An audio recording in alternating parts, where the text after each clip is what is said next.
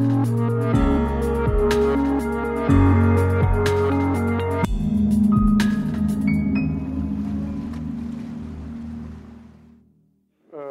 покойный настоятель э, Благовещенского храма, отец Дмитрий, у него, знаете, была мечта такая построить здесь храм Петра и Ферония. Может быть, кто-то слышал, он на своем блоге, на сайте набирал даже деньги, но как-то не получилось там с оформлением, по-моему, земли, и храм это не удалось построить. А вы знаете, что я настоятель храма Петра и Февронии, который ныне в Москве, слава Богу, существует. В Марина всех вас приглашаю. Тоже у нас проводится интересная встреча. Я думаю, что, может быть, как раз вот эта э, программа, проект э, про смыслы, может быть, у нас пройдет. У нас тоже есть там кафе целое православное.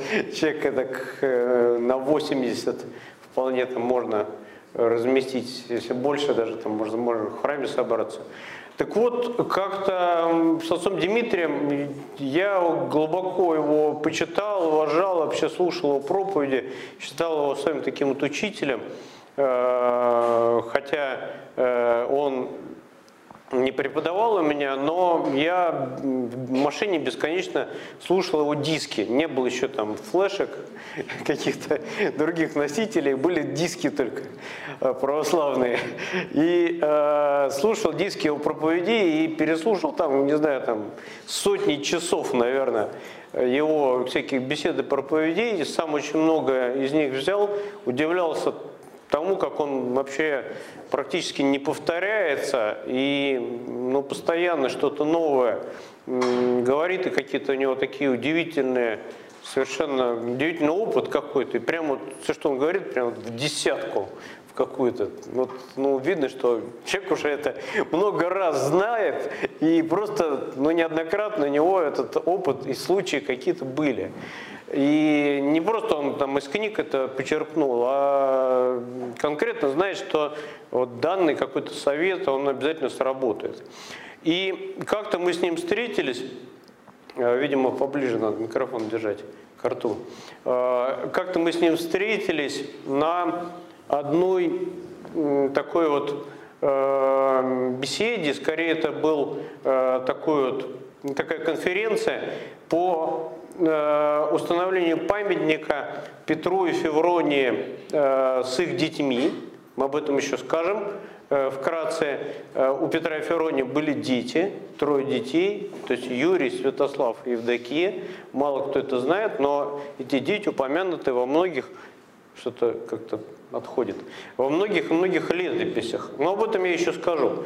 И э, вот мы как бы разные там люди, я как настоятель храма, он как э, руководитель как раз, э, так сказать, патриаршей комиссии по семье и браку, э, там вот Александр Ковтунец, который э, режиссер и киноактер, и, так сказать, э, мы два года строили храм Петра и Февронии, каменный, вот до этого у нас был 8 лет деревянный, и ну, сейчас достраиваем его, всех приглашаю. Храм, мне кажется, очень красивый получился.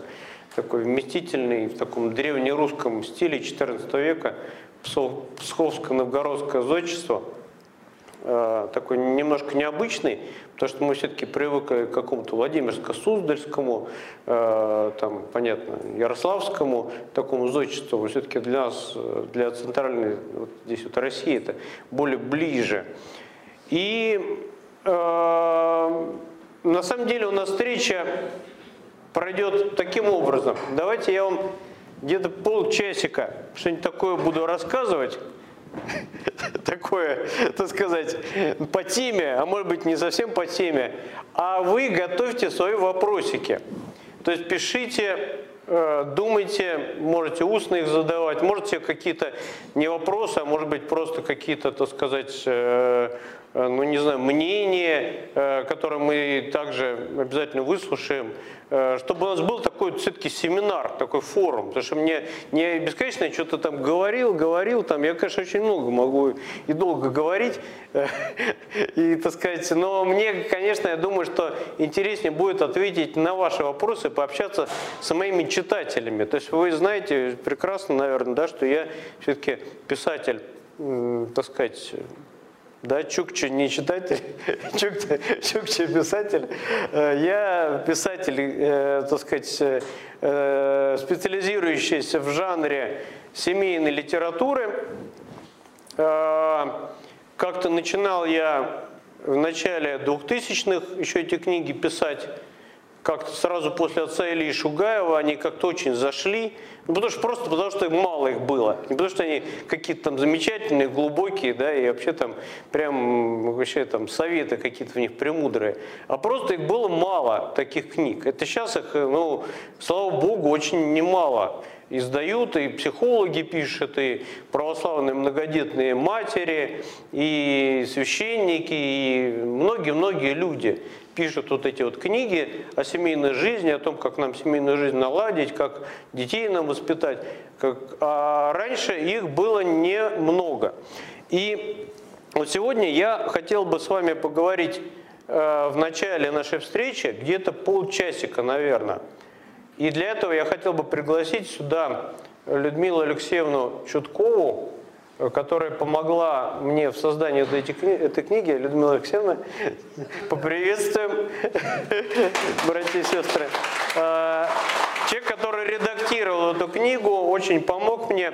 А, и представить, у нас сегодня встреча будет не только, не только семейная жизнь, мифы реальности, а презентация своего рода вот этой книги – которая ну, совсем недавно была издана, ну, где-то, так сказать, в прошлом году, ну, так сказать, просто больше ничего нового я не издал, поэтому, собственно говоря, мне пока нечего презентовать. А, Все только храмом и занимаюсь, к сожалению, превратился в такого прораба. Э, освоил всякие строительные и архитектурные специальности параллельно. И, к сожалению, за всем надо пригляд иметь, потому что у меня строители, они, это для них первый храм православный, до этого не строили многоэтажки, детские садики, а храм вот православный, они ну, реставрировали какие-то храмы, но вот чтобы построить с нуля, они такого не было. Поэтому, чем глаз да глаз за этим всем нужен. А сегодня я хотел бы вам представить вот эту книгу, изданную в издательстве, которое находится здесь, в Петровском парке, э, «Сибирская благозвонница». Это издательство замечательное, в котором издается уже моя вторая книга. Первая моя книга тоже о семье и браке. Э, она называлась «Мы вместе», по-моему, да? «Мы вместе». Э, и вот книга последняя, которая там была издана, крайняя, так скажем, надеюсь, что не последняя, э, называется «Купола российские». И тоже книга эта посвящена в чем-то, в чем-то она посвящена, э, собственно говоря, семейной тематике. Но вот я попрошу Людмилу Алексеевну, может быть, она просто по содержанию как-то пройдется. В интернете ее нету. Сейчас, э, так сказать, стараемся мы книги. Это раньше я э, просил в издательстве все книги выкладывать в интернет. Сейчас, если мы их будем выкладывать, вообще просто, так сказать, в трубу вылетим, потому что никто книги, и так э, очень тяжело продавать их. Издательство бедствует, потому что сейчас все есть все как бы в сети. И даже те книги, которые не выкладывал в интернет, они все равно туда попали. Всякие пиратские библиотеки их как бы сумели, так сказать, скопировать и туда перевести, и попробуй их сейчас, как говорится, эти права верни. А, ну, все-таки люди теряют, конечно. На эти деньги могли бы э, издавать другие книги. Ну, давайте, Людмила Алексеевна, ваше слово. Вам просто, да, вот озвучите основные разделы Спасибо книжечки нашей. Для меня большая честь работать с вами. Вот, и работая с этой книгой, я сама очень много узнала. Узнала загадку повести о Петре и Февронии. Вот об этом вы будете, наверное, говорить? О том, ну, что вкратце, Петре, да. О, Петр, о святых Петре и Февронии у них были дети. Да, не слышно? Нет. Да. Надо было ударить. Да. Простите, это вот исторический раздел, вы увидите в первой части книги, очень интересные и глубокие. Вот, э, вторая часть, это маленькая страна, семья маленькая страна. Чего Бог хочет от настоящего мужчины, что очень важно, мужчина здесь есть, присутствует, очень познавательный материал, надо учесть и как себя мужчине вести в семье. Я лично, как женщина, поняла, как это женщине надо себя вести в семье. Ну, хотя вот возраст уже большой, но новое могла найти. А для юного, для поколения это как раз э, очень назидательный, хороший материал здесь. Вот. И э, для матерей, которые воспитывают подростков, что тоже я для себя у меня так щелкнула, что книги, которые хорошо бы читать, книги, которые мы читаем, «Великая сила» книги, книга «Друзья детства», книги, которые хорошо в детстве читать. Вот, батюшка сам хорошо знает литературу, и даже название этой книги он взял из стихов Владимира Высоцкого, из стихотворения «Купола». Э, ну, есть такая песня «Купола российские», да, может быть... Э, Сейчас я даже строчку эту выделила. «Купола в России кроют чистым золотом, чтобы чаще Господь замечал». Э, ну, спасибо большое, Людмила Алексеевна. Да, вот так вот вкратце вы познакомили, но, возможно, да, кого-то заинтересует как раз вот то, что мы немножко приоткрыли. Первая часть у нас называется, я еще дополню, «Соотечественники». Здесь я пишу э, в первую очередь о Петре и Февронии, потому что, конечно, они наши соотечественники, это, э, собственно говоря, люди э, русские, люди, любящие Россию. Вообще вся эта книга о России. То есть она на самом деле вот объединена как бы одной такой темой, почему я назвал «Купола российские», кстати, у меня была мысль назвать купола в России кровь чистым золотом, но меня как-то отговорили.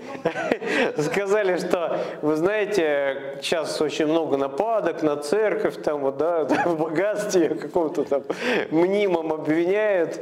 И вообще, то сказать, будем сейчас, сейчас э, все это афишировать, да, что у вас тут кровь чистым золотом.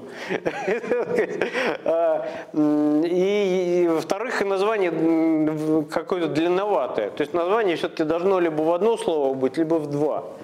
Э, купола российские, они лучше, чем э, купола России кроют чистым золотом. Это как бы, ну такие названия бывают длинные, но это не совсем, не совсем так э, как бы правильно. Да. И вот эта книга о разных людях, то есть о святых, о древних святых, да, о святых 13 века – умерших в 1228 году, это Петре Февронии. Это книга о, например, царственных мучениках, да, которые являются, э, так сказать, святыми 19 начале, начала 20 века. Э, это книга о грешниках. То есть там есть глава в этой, э, так сказать, э, э, книге Э, может ли убийца стать святым? Такая немножко интригующая глава. Там э, выбраны и древние, и современные, очень современные истории. Может быть, некоторые я сегодня расскажу о том, действительно, как Господь творит чудеса покаяния. Потому что э, самое главное чудо в православии – это не схождение по воде или, не знаю, даже схождение благодатного огня, это, конечно, великие чудеса, а это возрождение, воскресение человеческой души. Вот как человек из э, Савла может стать Павлом, как из какого-то э, там пьяницы, блудника или там убийцы, да, там каторжника может стать э, святым.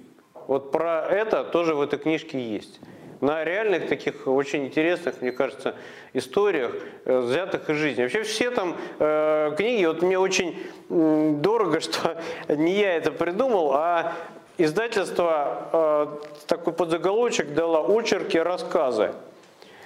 Очерки, рассказы, и потому что на самом деле, э, как бы эта книга, вот я всегда мечтал на самом деле написать писать вообще какие-то художественные рассказы, там, не знаю, там, как Чехов, например, какие-нибудь маленькие рассказы, да, там смешные такие, либо там что-то такое большее, там повести какие-то. Но Господь мне такого там дара не дал, я в основном пишу не художественную литературу, то есть просто ну, описываю какие-то случаи, так сказать, из жизни, или там э, помогаю людям, даю какие-то советы, как им разрешить какие-то их э, семейные или личные проблемы, но я всегда мечтал писать какую-то художественную литературу. И частично в этой книге я свою мечту исполнил, потому что она, в принципе, читается, ну, вот люди мне рассказывали, в основном как литература такая, как раз не художественная, потому что там истории, которые взяты, ну, просто из жизни, и их читаешь, читаешь как рассказы. И мне кажется, вот это такой жанр, он очень такой, знаете, ну, ненавязчивый, потому что когда ты какие-то сентенции, да, там, назидания, даешь там советы, это как-то, ну, немножко тяжеловесно и тяжело людям воспринимать, людьми воспринимается.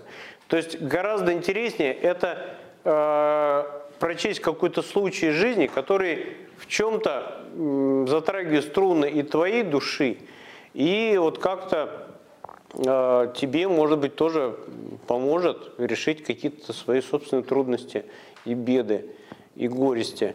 И вот э, в этой книге я пишу э, как раз э, такие... То есть все, что здесь написано, я, собственно говоря, либо Э, сам все это видел, либо взял, либо мне рассказали какие-то люди, э, так сказать, которые вот этими рассказами со мной поделились. Ну, в первую очередь я написал о Петре и Феоронии, вот опять же, не буду говорить, лучше прочесть эту книгу, но э, почему я пишу загадки о Петре Феороне? Э, потому что как раз очень много вопросов. То есть э, критики, критики вообще э, этой темы, э, вот прославление Петра Феорони, мы знаем, что все, собственно говоря, их такое прославление, именно широкое, и праздник вот этот 8 июля, он все-таки стал таким общероссийским, Э, у нас э, уже вот наше время, по-моему, это 2007 год, это ну, времена э, там, Дмитрия Анатольевича Медведева, да, его супруги Светланы Медведевой. Кстати, я тоже к ней обращался за помощью в строительстве храма, но это другая же история была. К сожалению, там не получилось у нас как бы сотрудничество, хотя она очень так тепло ко мне отнеслась, там, как бы, так сказать, к моим каким-то так сказать, идеям. Так вот, э, э, дело в том, что э, существуют люди, которые ну, сейчас весьма много критикуют церковь. И в том числе считают, что вот этот праздник был специально навязан нам сверху, да, для того, чтобы, так сказать, ну не знаю, там, для чего он там было сделано, что э, вообще житие, э, которое э, является, называется повестью о Петре и Февроне, написано она Ермолаем Иразмом, таким священником времен Ивана Васильевича Грозного и митрополита Макария. И вот эта повесть о Петре Февронии, многие говорят, что это какая-то сказка, это какие-то легенды, какие-то там параллели находятся с скандинавскими какими-то сказаниями, что вообще ничего не истинного нету. И я вот этой книге, ну, стараюсь как раз вот, э, так сказать, развенчать вот этот миф и показать, что вообще-то говоря, форма там вполне такая, да, действительно может быть сказочная, э, такая сказительная, да, как былины какие-то русские, такие, да, так сказать. Но, э, в принципе, ничего там такого невероятного, того, что мы не можем найти, например, в житиях святителя Дмитрия Ростовского, там нету. Там же, в этой же главе я говорю и, конечно, как раз вот о детях Петра, Петра и Февронии, о том, что многие считают, что раз в житии официальном как раз не упоминается наличие их троих детей, то, соответственно, их и не было. На самом деле это не так. Эти дети упоминаются в повести то есть они упоминаются во многих исторических документах. То есть, э, например, в летописях э, Владимирско-Суздальских князей, в летописях Муромских князей, э, в Ипатьевской летописи, в, ну, во многих-многих там, житиях святых, например, которые также являются церковным преданием. То есть э, просто нужно копнуть глубже и, ну, все-таки, так сказать, у нас Э, есть э, ну, другие источники, не только э, повесть Армала и Разма, которую, кстати, Макарий митрополит, он не включил в свои читеминии и как-то, ну, не то, что там отверг полностью, он все-таки не признал ее официальным таким житием. Хотя, ну, собственно говоря, источником она для нас является – знания Петре Фероне. Просто я думаю, что почитав эту книгу, вы узнаете как раз ну, больше. То есть я собрал больше какие-то, э, так сказать, источники. Например, э, замечательное творение Филарета Гумилевского. Это был такой историк 19 века, который написал э, житие Петра и Февронии как раз э, на основе летописи, на основе Карамзина, Татищева, историков уже Э, так сказать, сам будучи историком, написал, чтобы как раз вот эти белые пятна, которые там кажутся легендарными и, ну, так сказать, незаполненными, их как-то восполнить. Э, ну вот, я думаю, что вы об этом узнаете, о том, вот, э, что это за змей там прилетает, помните, искушая, искушая жену князя Павла, Э, брата князя Петра, и с которым сражается князь Петр, и который как раз причиняет ему вот эти вот раны, которые исцеляет Феврония. Почему их э, в летописях упоминается, что они умерли на светлой седмице, на пасхальной. Мы знаем, что светлая седмица пасхальная, она всегда весной. А память Петра Февронии когда? Кто мне скажет?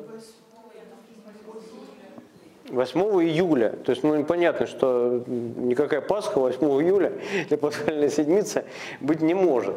Э, но, кстати, факт их смерти не отрицает ни одна летопись в один день. То есть, действительно, князь, князья Рязанские э, умерли от, так сказать, Давида и Фросиния или Петра и Феврония, по-разному их там называют, они умерли как раз в один день. Э, дальше, что я, на что я хотел обратить внимание, вот, э, просто на несколько своих любимых глав из этой книжки. Вот одна из, из этих глав называется, тоже как раз она относится к нашим соотечественникам, называется она э, «Бачки бывают разные». Бачки бывают разные. Тоже я хочу вот этой книжке э, как-то развенчать какие-то вот эти вот мифы. Мифы про Петра и Февронии, мифы про священников-то, да, про вот, э, так сказать, э, попов на, на Мерседесах и там яхтах и и так далее, там и, э, так сказать, какие-то там купола, покрытые чистым золотом, хотя это никакой не миф, это реальность. Хотя сейчас у нас в основном, вот я свой храм покрывал, э, хотя он очень похож, там купола очень похожи на золотые, покрывал нитритом титана. Потому что сейчас это материал, который ну, и стоит в разы дешевле, и он гораздо более долговечный. Вот у нас, например, храм деревянный, он находится рядом с Капотней, а Капотни – это ну, известный химический завод, такой очень вредный. До сих пор там вонь ужасная, так сказать, бывает. И э, там очень агрессивная такая, так сказать, атмосфера, экология плохая в этом районе. И вот купола на этом, на нашем храме, они нисколько не за вот наши 9 лет, за 8-9 лет, они нисколько не потускнели.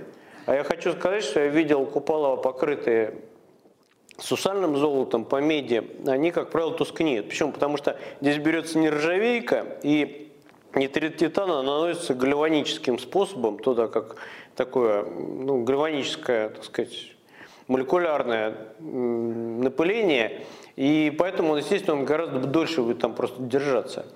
И выглядит сейчас, по идее, современные технологии, они позволяют настолько похоже это сделать на золото, что, ну, не знаю, но это дело не в этом. Главное, что, что действительно, так сказать, купола у нас золотые наших храмов.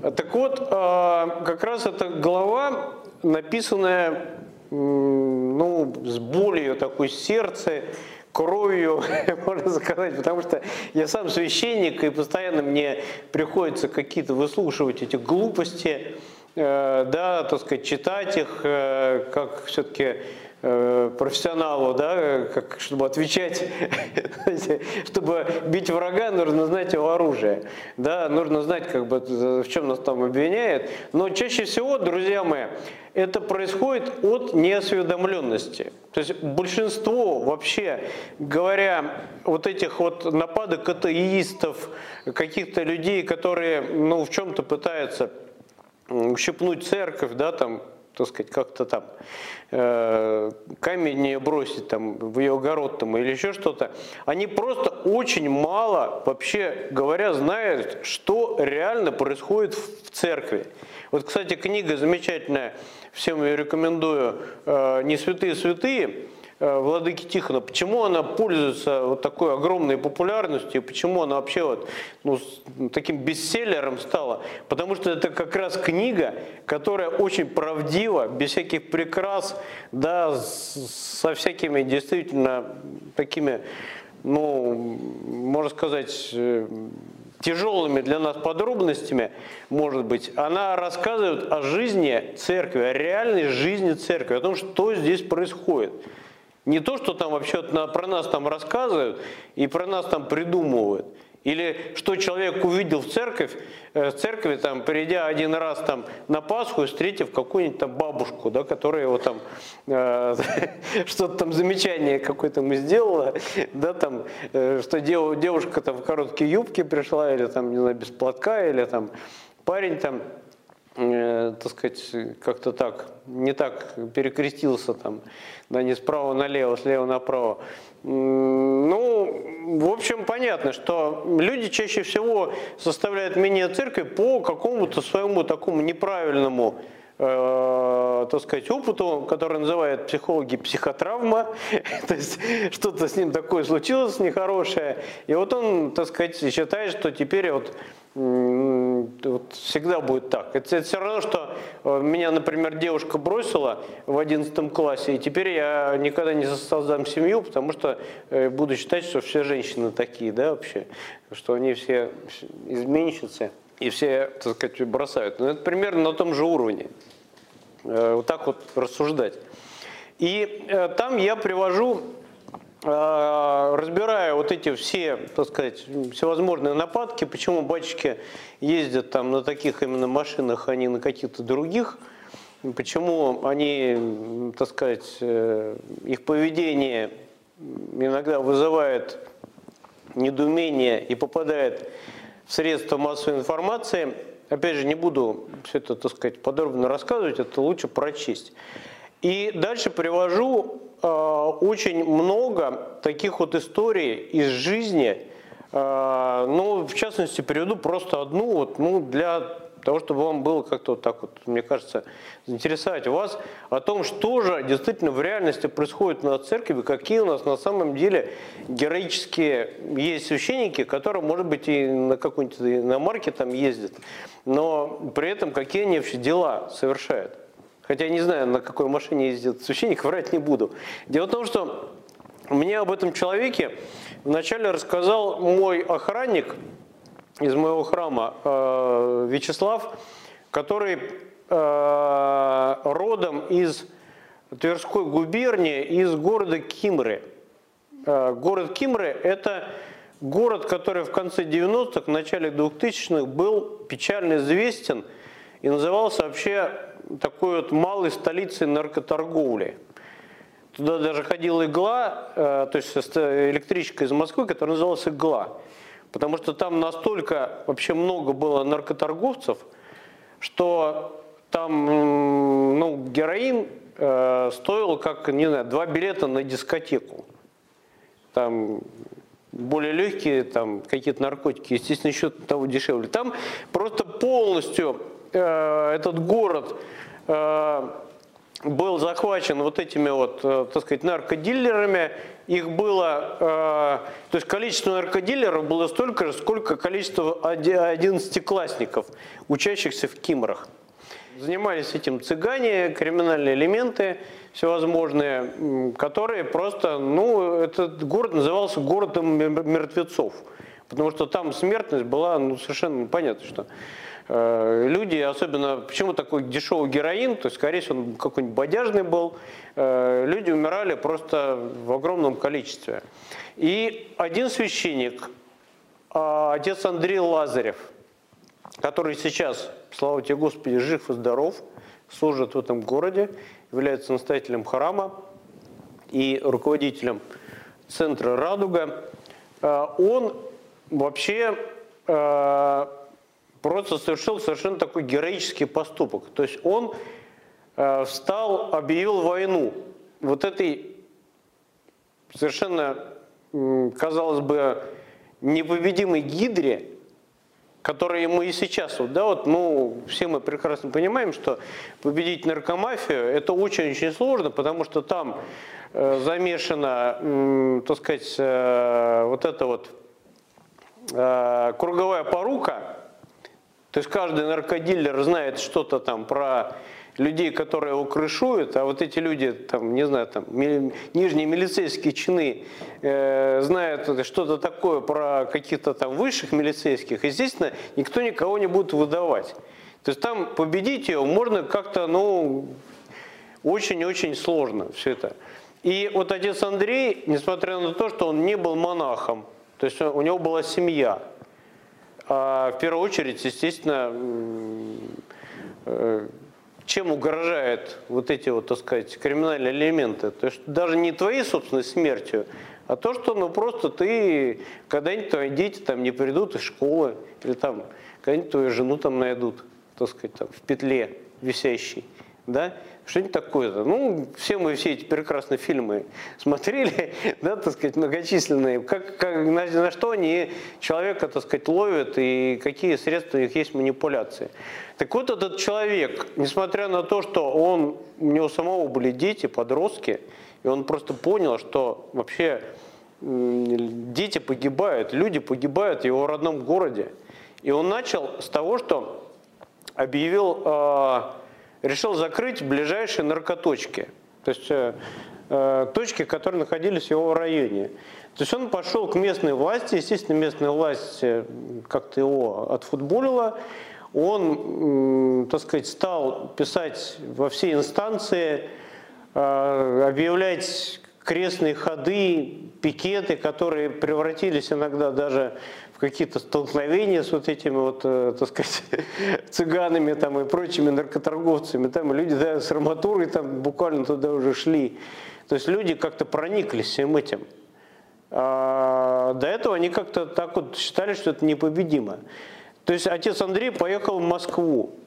Он выступил там на телевидении. Его э, репортаж, его передачу по-моему, э, в «Русском доме», такая, помните, была, так сказать, такая передача «Русский дом», э, посмотрел генеральный прокурор Устинов, и вообще сказал, что же такое вообще делается То есть, в таком маленьком городе вообще, что там вообще происходит.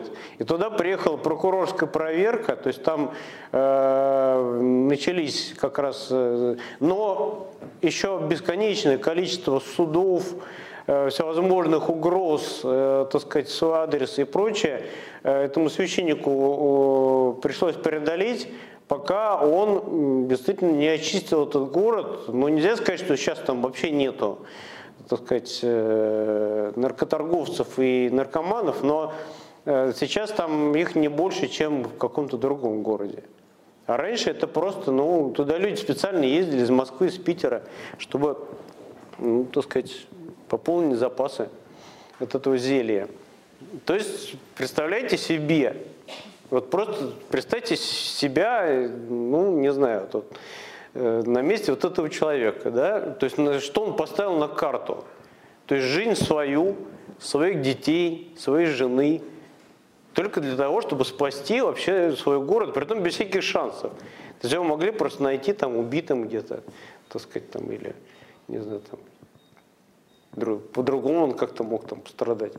Но вот э, таким образом, э, такой вот э, э, один эпизод из этой главы, но я думаю, что, э, так сказать, там немало таких вот историй каких-то. Потом э, я уже понимаю, что надо заканчивать мне первую мою часть и переходить у нас, э, к тому же приехал Виталий, да, как я понял, переходить уже а, еще не подъехал, да? Переходить к ответам на вопросы. А, а сейчас я просто хотел рассказать о еще одной части этой книжки, которая называется «Преодолеем с Божьей помощью». И вот э, в этой части я пишу о разных проблемах, проблемах таких, которыми обычно занимаются психологи, но на самом деле, я думаю, что любой священник с этим постоянно сталкивается. То есть это кризис среднего возраста, это беспокойство, это депрессия, это гнев. Да, вот э, одна из э, глав называется «Бульдозер смерти». Почему она так называется, я тоже немножко приоткрою завесу. Дело в том, что Э, я для затравки, для того, чтобы как-то немножко, так сказать, начать, э, использовал историю, которая произошла в начале 2000-х годов э, в одном из маленьких городков Америки, по-моему, Гэтсби, что ли, называется этот город. Там всего-навсего 2000 жителей. То есть это вообще крошечный такой город, то есть у нас бы скорее называли его поселком. Так вот, э, там жил некий э, человек, который, которого звали э, Марвин Химиер. Он был сварщиком, у него была мастерская по ремонту изготовлению глушителей автомобильных – Э, у него был свой участок земли, на котором была его мастерская. И э, завод, который, цементный завод, который находился рядом с этим участком, он решил расшириться и стал скупать э, участки, прилегающие к территории этого завода. А Химир почему-то уперся. То есть, несмотря на то, что мы предлагали очень такую немалую компенсацию, э, так сказать, не как у нас вот там, например, э, ну вот у одной моей знакомой, у нее э, в Одинцовском районе, в очень таком дорогом месте дачном, э, ну просто взяли и под э, новостройки снесли, так сказать, дачный поселок и какую-то компенсацию дали, там, ну, ясно, что она гораздо меньше, чем, э, чем это все в реальности стоит. Там в Одинцовском районе семья, земля очень дорогая. Так там э, ему предлагали несколько раз, увеличивая сумму вот этой компенсации. Э, он просто принципиально сказал, что я с этой земли не съеду, а, видимо, заводу как-то очень мешало расширение именно, так сказать, э, из-за того, что вот этот участок стоял как-то вот, ну, не в том месте, где как раз нужно было. И э, там произошла такая целая эпопея судебное, то есть город его всевозможно пытался вытеснить с этой территории, э, то есть ему отрезали там то сначала электричество, то канализацию, то воду, потом там дорогу завалили чем-то, он даже специально купил ради этого какой-то карьерный бульдозер, Камацу, там такой огромный бульдозер, который применяет наш «Газпром» на полярных разработках там. Э, у него мощность там 400 лошадиных сил, такой, такая большая очень машина. э, для того, чтобы как раз э, ездить э, по вот этому, по дороге, которая была завалена чем-то, потому что он не имел такой же возможности. И э, э, как раз э, ничего не получалось. Э, то есть эта война, она зашла в такую фазу, то есть э, Марвин не хотел съезжать своей земли, э, на какие-то, так сказать, уступки он не шел, и в результате он, не знаю, может быть, в силу того, что он некогда служил во Вьетнаме, может быть, сказался, так сказать, вьетнамский синдром, да, какие-то, так сказать, там, не знаю, там, э, люди, которые там побывали, конечно, у них, понятно, большие травмы, такие психические в жизни случались. Может быть, еще что-то, хотя никто не говорил о том, что он там какой-то психически больной был человек. Короче говоря, он э, решил из этого бульдозера сделать такой танк, машину смерти, чтобы вообще разрушить половину этого города – и вообще всем доказать, что, э, собственно говоря, он имеет право остаться на вот этой земле. Э, то есть, собственно говоря, проблема, в отличие от, например, от упомянутой мною от отца Андрея, э, была, не стоила выеденного яйца. Ну, я уверен, что там не было проблем взять какой-то участок, купить на эти деньги достаточно немало и заново построить эту мастерскую. Просто он почему-то вот э, как-то, ну не знаю, переклинил его. И а, он много лет, то есть много месяцев у нашего вот этот план мести, э, то есть гнев его зашел в такую, так сказать, фазу мести. Э, то есть мы знаем, что месть это блюдо, который подается холодным. да? И что э, для того, чтобы хорошо подготовиться к плану мщения, ему понадобилось несколько месяцев. То есть он как сварщик, он что сделал? Он обварил железными листами вот этот свой трактор, сделал так называемую разнесенную броню. То есть сделал два листа брони и между ними еще залил цемент. И после этого он опустил с помощью специального крана такой еще бронированный э, кожух на вот этот трактор, э, запасся оружием, всякими там карабинами, автоматами, э, поставил камеры, чтобы ездить можно было, ну, так сказать, так как все было закрыто. И, как я уже сказал, разрушил половину этого города.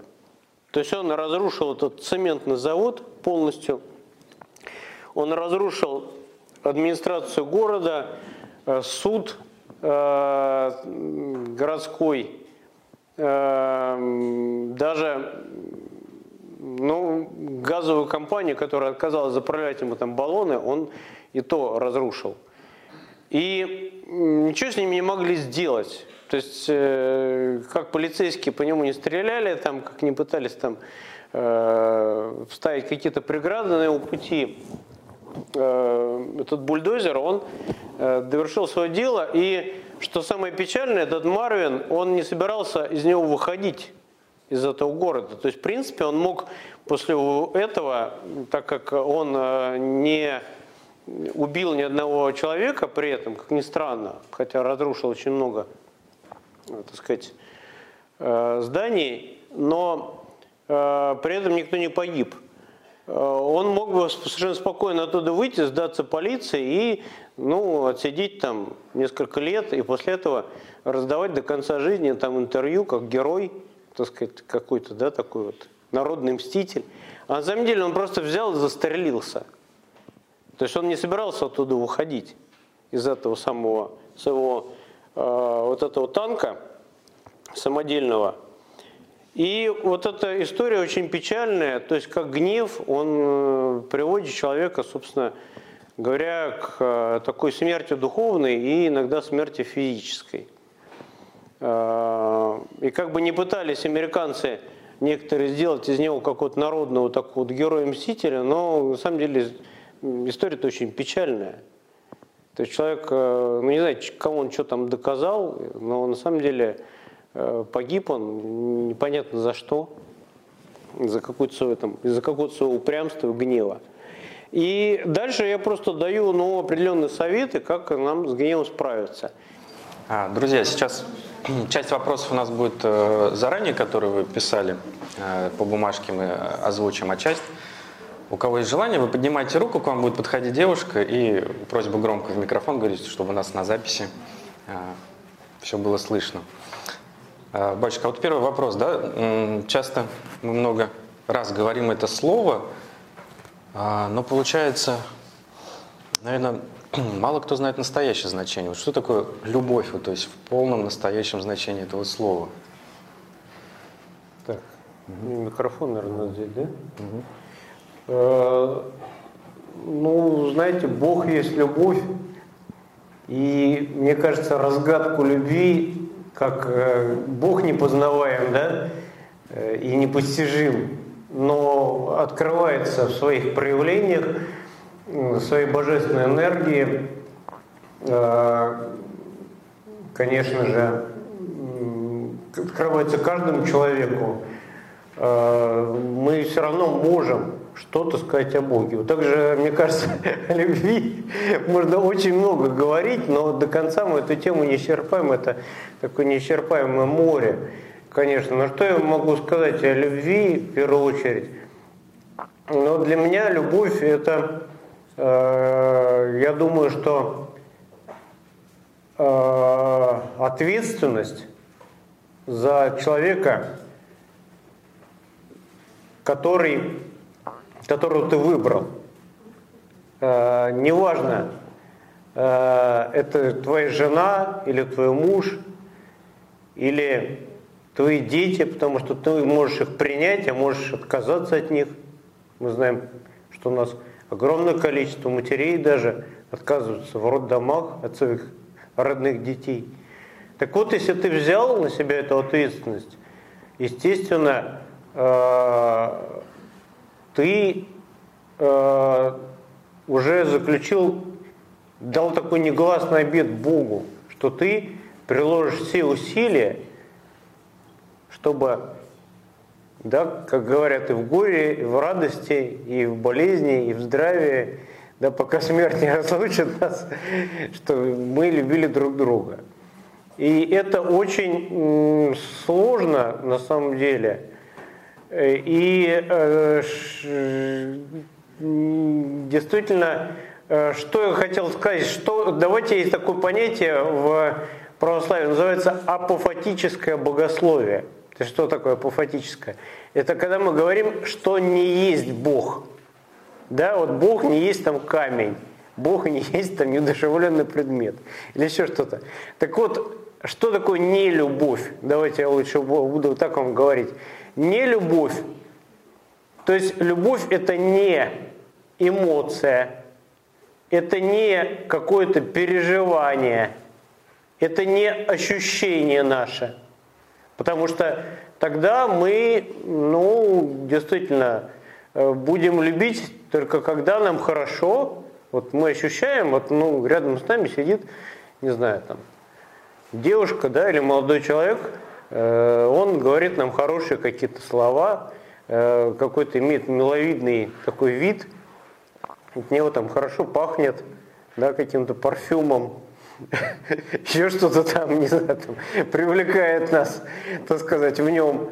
Э, и нам с ним хорошо. Или просто, ну, он единомыслен нам, мы действительно нам вот, так сказать, Э, мы говорим, он поддакивает или там, не знаю, там какие-то вещи обсуждаем, которые нам обоим интересны. И как только начинается какой-то диссонанс, да, то есть как только мы видим, что человек что-то там не то говорит, ну, получается, что это уже не любим мы его, да? А если, например, другая какая-то проблема, то есть меня вот очень часто спрашивают, а вот, батюшка, а вот что делать? Вот как вот мне замуж э, выходить или жениться? Вот у меня, например, девушка, э, у нее там порог сердца. И возможно, возможно, она не сможет там родить. Или там вообще что-нибудь. Я говорю, ну знаешь что, это насколько ты любишь действительно. Если ты любишь человека, если ты любишь человека, ты готов к этим трудностям. То есть ты понимаешь, что может, что, может что-то произойти, вот сейчас вам хорошо, вам замечательно, да, вы, так сказать, как в всяких, во всяких романтических фильмах, там, бежите там по берегу моря, да, там играет какая-нибудь прекрасная музыка, там, да, так сказать, закат какой-нибудь, или еще что-нибудь. В общем, такой романтик. А потом происходит какая-то трудность, не знаю, рождение младенца, изменение характера супруги из-за того, что у нее, например, началась какая-нибудь пострадовая депрессия или там еще что-нибудь. Или там она располнила. Или, ну не знаю, там, муж потерял работу, да, не будем, так сказать, только о женщинах там. Или там, например, ну не знаю, там, э, выяснилось, что он вообще может, так сказать, приложиться там к рюмочке, оказывается. А до этого мы думали, что он вообще абсолютно трезвенник. Какие-то трудности возникли. И вот здесь как раз проверяется, насколько мы э, взяли на себя ответственность. Ответственность за наш выбор. Потому что как раз любовь это не вот, как я сказал, не эмоции, не ощущения, не переживания, не, так сказать, не сексуальное какое-то влечение к человеку. А, это все хорошо, конечно, но это, так сказать, э, э, все именно совершается. Кстати говоря, если говорить о вот этом половом лечении, то есть, как говорит Паисий Святогорец, то там ничего плохого нету. То есть это Господь нас с этим создал специально, чтобы пережить вот эти вот трудности какие-то, Э, первоначальные да, притирки вот этих наших характеров в браке мужчины и женщины.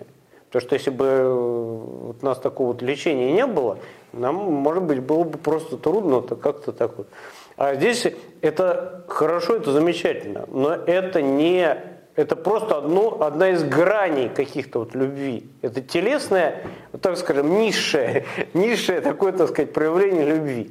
Если вот знаете, любовь, она состоит, как душа человеческая состоит из трех частей, как человек состоит из трех, трех частей. Дух, душа и тело.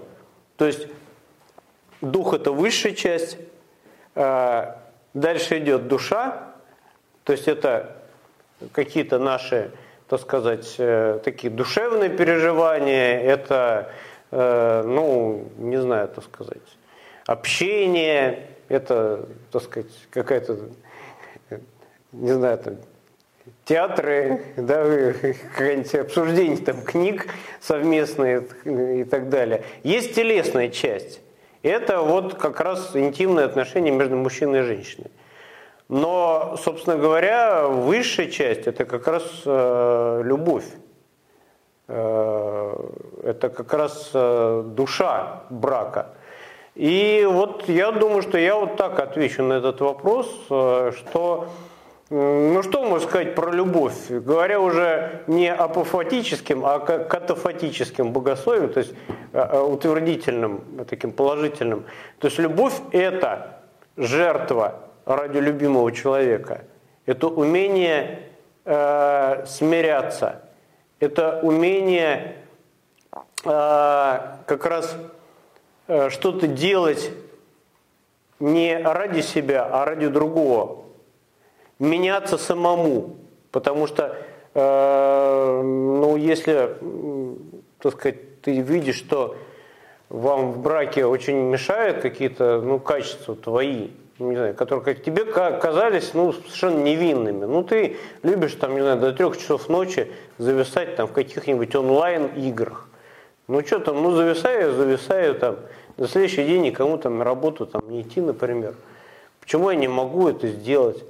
А жена, например, чего-то другого ждет. Да? Она, например, ждет той же самой интимной близости с тобой. А не ждет, что ты там три часа там сидел, а потом совершенно обалдевший упал на кровать и вообще, так сказать, отрубился до 11 часов утра.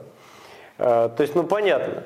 Там еще какие-то, и это бывает более, так сказать, серьезные вещи. Ну, те же самые зависимости, там, да, алкогольные, там, табакокурение, э, которые ну, нам, в принципе, не кажется какой-то там страшный, а наши половинки очень неприятно. Мы даже не понимаем, насколько неприятно, например, потому что мы себя-то со стороны же не видим. То есть мы не можем ощущать тот запах, который там, не знаю, там, называется перегаром, да? или там еще что-то, как меняется наше поведение, наш голос, наши какие-то, так сказать, э, ну как тот поведение человека, когда он выпил. А нам кажется, что вообще мы, мы себя-то, мы вообще, так сказать, Э, наоборот, прекрасно себя чувствуем, а другому человеку это неприятно. Он видит, что ты изменился, изменился не в лучшую сторону. Что у тебя голос стал заплетаться, что ты там какую-то чушь несешь там, и так далее. То есть, э, ну вот э, ради этого надо меняться. Это как раз с каких-то простых вещей надо начинать. Например, пришел домой усталый, вот самая маленькая жертва, это взял там помог жене помыть посуду, да, а не просто там требуешь, давай там, так сказать, тарелку борща там, да, котлеты, потом еще там развлекай меня каким-то разговором. То есть, э, ну, вот любовь это не дай, а возьми. То есть, когда мы получаем удовольствие от того, что мы даем что-то, и вот это высшая же радость. Потому что, собственно говоря, почему-то я сказал, что Бог есть любовь. Вот э, Господь, Он ведь мы не можем ничего такого ему дать, чего бы у него не было. Потому что Бог, Он имеет все, Он творец вообще земного и небесного. А, но для него как раз э, высшая радость это ну, доставлять нам счастье. Э, то есть э, как раз э, в этом проявлении любви, ну вот так может быть путано, может слишком долго, потому что, говорю, друзья, тут в двух словах на этот вопрос не ответишь. Любовь это очень, на эту тему книги пишут, да, там, например, есть книга, ну, такого, так сказать, Э, Эриха Фрома, да, э, классика, так сказать, американского психологии, называется «Искусство любить». Вот тоже, да, ответ на этот вопрос. Что такое любить? Любить – это любовь, это искусство. Это не какое-то врожденное умение, или это не, вот, кстати, опять же, да, вот что не любовь? Любовь – это не везение – Вот, например, мне повезло, и я вот там полюбил или встретил там какую-то там очень подходящую для меня женщину, и вообще она там просто полностью там со мной там, так сказать, дышит в одно дыхание, читает одни, так сказать, самые книги, одни фильмы смотрит, там, не знаю, у нас одни и те же интересы, одни блюда она там любит со мной, во всем меня слушается, конечно же. То есть это как раз не то совсем.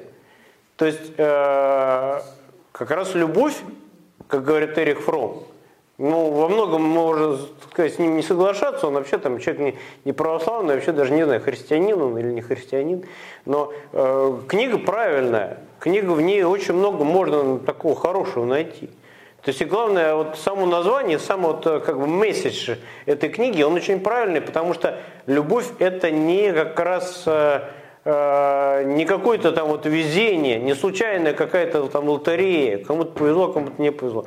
Это искусство. Искусство как раз полюбить вот этого человека, который нам дан Богом, или которого мы выбрали сами, или там, и то, и другое. Ну, еще есть выражение, что настоящая любовь, она взращивается с годами. То есть, вот, получается, применимо к вашим словам. Ну, тоже, это тоже, конечно, одна из граней. Дело в том, что настоящая любовь, это э, как, ну, вначале между девушкой, вот э, мой одноклассник э, по семинарии, э, отец Илья Шугаев, который, по-моему, тоже здесь выступал, да, да, вот у него такая есть как раз мысль, он говорит о том, что э, существует некая такая первоначальная любовь, которая вот является ну, чувством мужчины и женщины до брака. Потому что он вообще, его утверждение такое, что до, до брака любовь между мужчиной и женщиной вообще невозможна, потому что, ну, они, понятно, не прошли вот эти испытания в горести, в радости, в болезни, и в здравии. И, э, собственно говоря, мало лет прожили, и что это только взращивается с годами. И действительно, любовь, она как хорошее вино, оно, ну, так сказать, должно иметь выдержку, то есть оно со временем, когда человек Э, другого узнает, как раз учится прощать, учится работать э, над своими отношениями, э, учится для другого человека как раз что-то делать хорошее, что, может быть, раньше не делал, меняться как-то в лучшую сторону. То есть и почему нас Господь, вот, собственно говоря, из нас сделал семьи? Почему Господь не создал куча просто ну, индивидуумов, которые, ну пусть они там живут себе отдельно, размножаются как-нибудь там почкованием, например, э, или еще как-нибудь делением, да, там, а создал именно человека как семью, как мужчину и женщину. Почему? Потому что как раз любовь, она человека очень воспитывает. Она человека из эгоиста какого-то, который жил только для себя и вот играл в эти там танки онлайн до там трех часов ночи, он делает из него как раз э, человека такого э, э, живущего не для себя. А ведь это как раз важно. То есть что значит э, в браке, я скажу больше, нужно полюбить человека не только, как вот мы говорим, да, полюби ближнего, как самого себя. Потому что себя мы любим, мы себя принимаем, как я уже сказал, да, какие-то такими, как мы есть. Мы э, прекрасно, объективно, в принципе, знаем, что у нас есть и хорошее, и плохое. Мы себе не желаем зла, мы себе не хотим слышать в наш адрес какие-то гадости. Мы хотим, чтобы нам помогали, когда мы, например, просим об этой помощи. Там. То есть также мы хотим, чтобы к нам относились. Так вот, в семье, мне кажется, нужно достичь большего. Нужно достичь со временем того, чтобы мы полюбили другого больше, чем себя. Потому что человек, например, себе сознательно вредить не будет. И, э, а мы, вот, если надо, вот, так сказать, для наших Э, ну не знаю, там, родных, близких, должны пожертвовать жизнью, должны пожертвовать здоровьем. А в реальности, ну, я не буду, так сказать, брать просто, например, себе там вырезать почку. Потому что там, ну, не знаю, там, хочу, так сказать, несколько лет не работать, а на вот эти деньги, да, так сказать, э, жить, да, от продажи вот этой почки. Вот, кстати, про почку я не случайный пример привел, а вот в браке это возможно. То есть э, отец, например, он может своей дочери взять и вырезать почку. Даже две почки может вырезать. Даже жизнью может пожертвовать ради своей там, дочери или сына. Вот это настоящая любовь. То есть человек любит больше, другого, чем самого себя. А почему я про бочку сказал? Дело в том, что у меня, вот про, как раз мы батчик говорили, разных и всяких. Вот у меня один батчик, знакомый, иеромонах, он недавно как раз э, ну, стал практически инвалидом. То есть очень большие у него ограничения. Почему? Потому что его э, сестра страдала острой почечной, почечной недостаточностью, у нее обе почки отказали, и он просто свою почку ей отдал. Ну, просто взял и отдал ее. Ну, потому что она еще, тем более его сестра, она как бы очень хорошо к ней, к ней, к ней, так сказать, естественно, скорее всего, подошла. Ну вот, э, так сказать, а ради другого человека мы, скорее всего, это не сделаем. А, а вот ради самого близкого, которого мы больше всего любим, мы способны на это. как раз вы сказали, э, да, что некоторые еще на здоровье смотрят. Но бывает такое, что и оба супруга абсолютно здоровы, а детей нету, да, то есть тут тоже такая сложная ситуация. Но вот следом, следом вопрос у нас, э, как не ошибиться в выборе супруга? Ну, во-первых, надо молиться. Конечно же, Петру и Февроне, да, молиться Богу в первую очередь, чтобы Господь послал. Потому что э, ну, любое дело такое важное, я думаю, что это ну, после выбора веры, э, выбор спутника жизни – это самое важное дело. То есть важнее вообще ничего не бывает, остальное все приложится. А, и как не ошибиться в выборе супруга? Ну, я думаю, что для этого как раз я и книжки свои пишу. Ну, так сказать, для этого нужно как раз э, знать какие-то э, основные такие моменты, основные моменты, для чего мы создаем семью. То есть задать себе вопрос. Для того, чтобы, вот у меня, например, я вырос без отца, и у меня мамочка меня, так сказать, до 40 лет, э, не знаю, там, понятно, на руках носила и пылинки с меня сдувала, и я хочу сейчас себе там, например, ну, мамочка уже старая, еще такую мамочку, чтобы она, так сказать, и дальше до 80 лет. Также меня там за, за мной ухаживала. Или у меня другие какие-то, так сказать, задачи совсем. Или там некоторые выходят, э, то есть женятся, потому что, например, ну, вдвоем легче э, не знаю, снимать квартиру. Вот, кстати, это мотивация очень многих э, этих сожительств, гражданских браков. Да? Почему вот люди э, вместе сходятся? Просто совершенно откровенно, потому что вдвоем это просто, так сказать, э, так, например, ты будешь платить там 40 тысяч, а так ты всего 20. А это больше еще вот, когда ипотека да, кончается, как правило, потом расходятся. Ну, так тоже бывает. А то есть, э, ну, поэтому э, вот этот вопрос мы задаем, для чего мы это делаем? А для чего мы это делаем? Для того, чтобы вместе войти в Царство Небесное. То есть, почему Петр и Феврония умерли в один день? Потому что они сами об этом просили Бога. То есть, мы знаем из жития этих э, замечательных святых, которые для нас являются иконой такой семьи, иконой брака – что они просили умереть в один день. И не только потому, что они вот, ну, так любили друг друга, что не могли друг, без друга жить. Они, кстати, жили даже уже в разных монастырях. Они в конце жизни приняли монашество.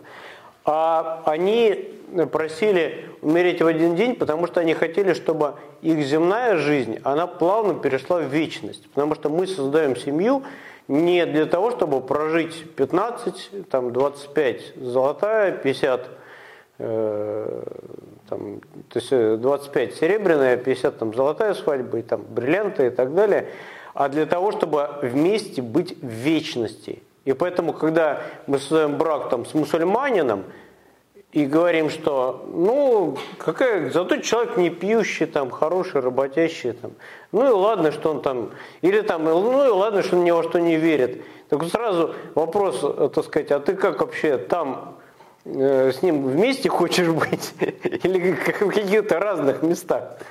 Интересно. Вот просто от, ответь себе на этот вопрос. Э, то есть мне кажется, что если ты любишь человека, ты не захочешь с ним расставаться и там. И наша земная жизнь это что такое? Ну это краткий эпизод нашей вечной жизни. Вот для этого мы семью создаем. И создаем мы для того, чтобы ее, э, нас, э, нам спастись в этой семье. Э, спасти нас, спасти наших детей и вместе войти в Царство Небесное. В идеале, конечно, всей семьей. Ну, хотя бы вдвоем. Да? Может, кому-то детей Господь не послал. А, вот э, для этого как раз мы вот это все делаем. Жертвуем да, собою, изменяем свой характер, да, становимся лучше, нравственнее, работаем друг на друг, для друга, живем да, для другого человека, да, боремся с вредными привычками. Для этого как раз мы выбираем человека, э, который с нами одной веры, потому что Вот это, э, мне кажется, два таких два важных очень критерия. То есть ты должен выбирать человека одной веры, и если ты э, женщина, ты должна выбирать все-таки супруга, э, который не только тебя любит и не только к тебе хорошо относится, а является, ну, таким вот настоящим мужчиной в плане того, чтобы хотя бы семью свою содержать. Потому что, ну что это за мужик, который вообще не работает? То, что, что Господь сказал Адаму, да, помните? В поте лица будешь есть хлеб свой. А для женщины, мне кажется, э, то есть когда мы выбираем девушку, когда мы выбираем себе невесту, когда выбираем будущую половинку, естественно, э, мужчина должен смотреть на качества такие, как э, сострадание, как э, говорят эти психологи, да, эмпатия, как раз вот это сострадание, сопереживание, умение э, прощать, доброта. То есть говорят, выбирая жену, так сказать, шубу теплее, жену добрее. Ну вот такие как бы советы самые простые. То, то я говорю, что для этого книги есть. Вот читайте там «Малую церковь», там, не знаю, там «Три кита семейного счастья». Там все, все как бы в них есть. В общем, надо читать ваши книги. Вот для чего мы создаем? Для того, чтобы и там вместе, говорю, квартиру снимать или потому что нам скучно, что ли, там? Ну вот как-то скучновато, да, там, одному. Да, вроде, так сказать, там что-то с друзьями никак не получается. На работе, на удаленке, дай-ка я женюсь там, чтобы скучно мне не было. Но это же не, не мотивация правильная, да? Другая, правильная мотивация совершенно другая должна быть. Ну так как, батюшка, то есть тоже, да, вот вопрос, э, можно ли создавать семью, если не выцерковленный муж. Ну вот бывает, например, девушка православная, да, но не может вот она найти православного человека, и вот, например, ну, влюбляется, скажем так, вот, в парня, который не православный. Ну, может быть, он со временем придет через нее, но может и нет. То есть вот как тоже быть-то? Ну, вы знаете, я думаю, что нужно постараться до брака его крестить, если он не крещеный.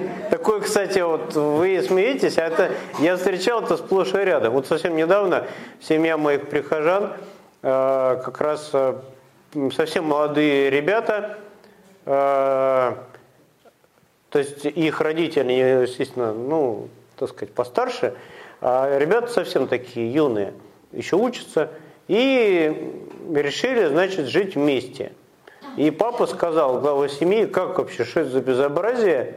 Либо женитесь, либо все, так сказать, не будет вам никакого благословения, счастья, и вообще, так сказать, помощи никакой там с нашей стороны.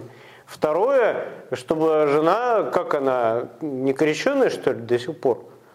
Он говорит, да, вот не крещенная, ну как, надо, чтобы она была православная. Вот она крестилась. Так сказать, в нашем храме. Это Александра. Да, слава Богу. Вот, э, надеюсь, что скоро повенчаются они. То есть, э, ну как? Дело в том, что, знаете, кстати, вот эти шаги в плане выцерковления, крещения, они гораздо легче человеком делаются до брака. То, что в браке, вот это кажется, что сейчас вот, вот стерпится, слюбится, сейчас вот я его перевоспитаю, я его выцерковлю, ничего подобного.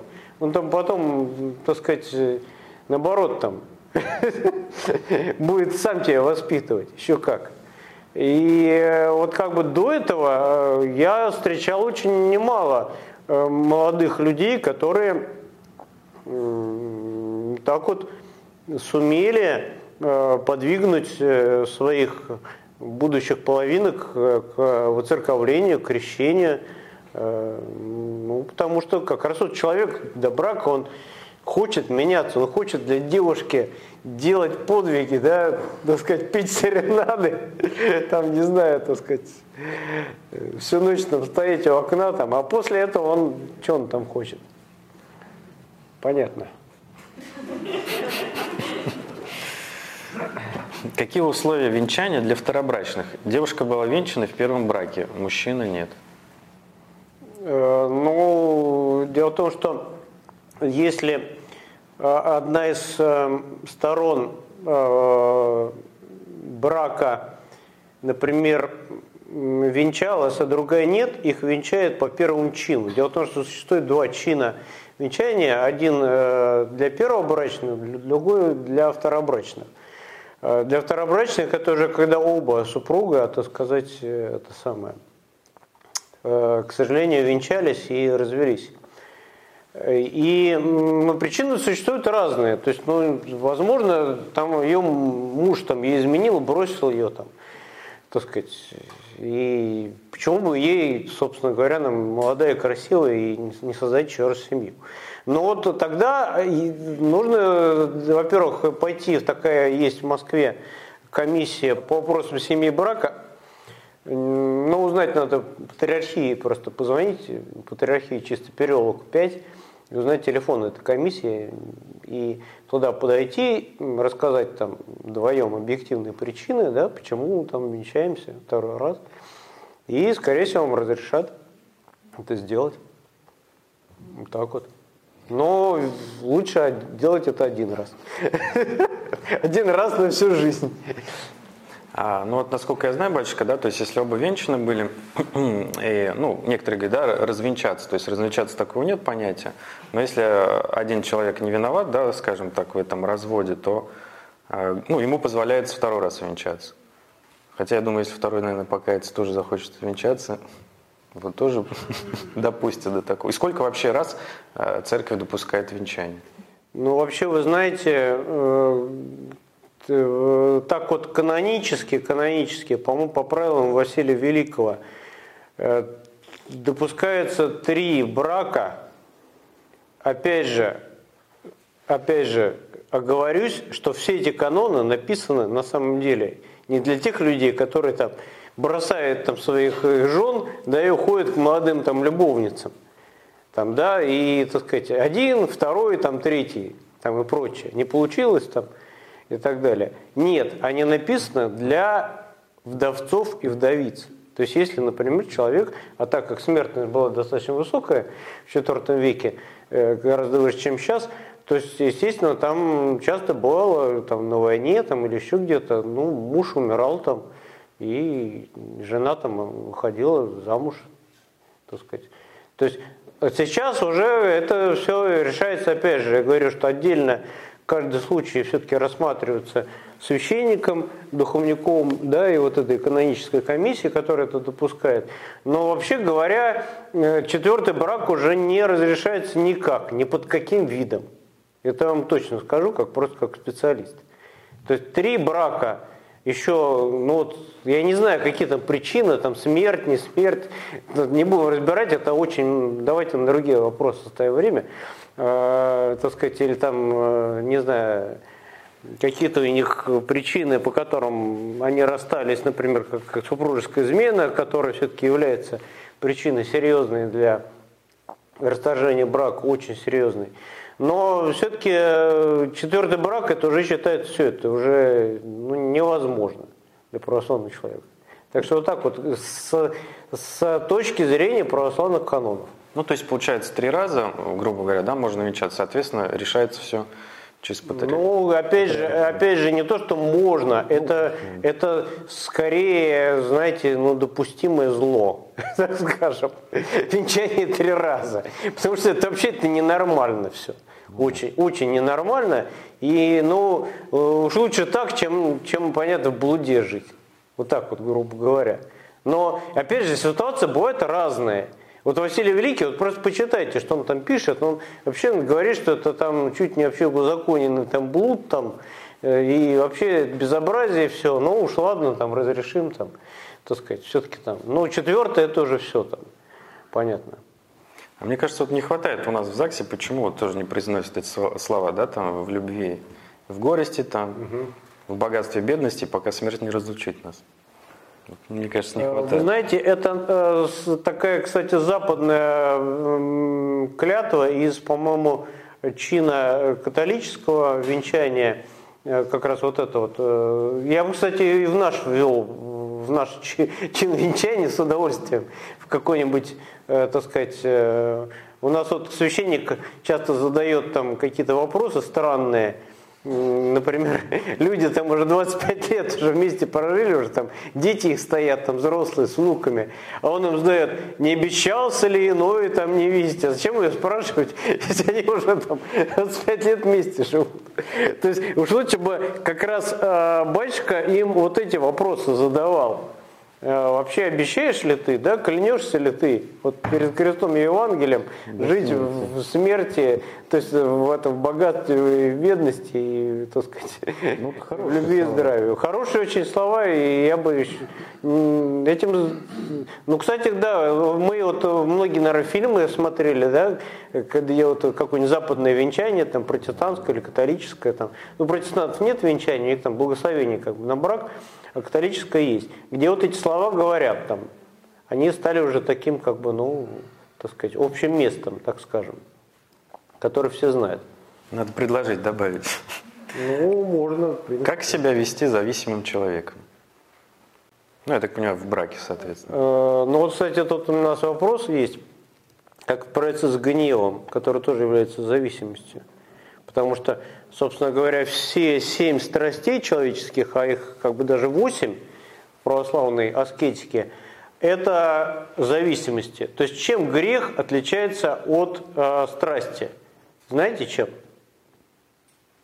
Э, тем, что, собственно говоря, есть болезнь обычная, а есть болезнь хроническая.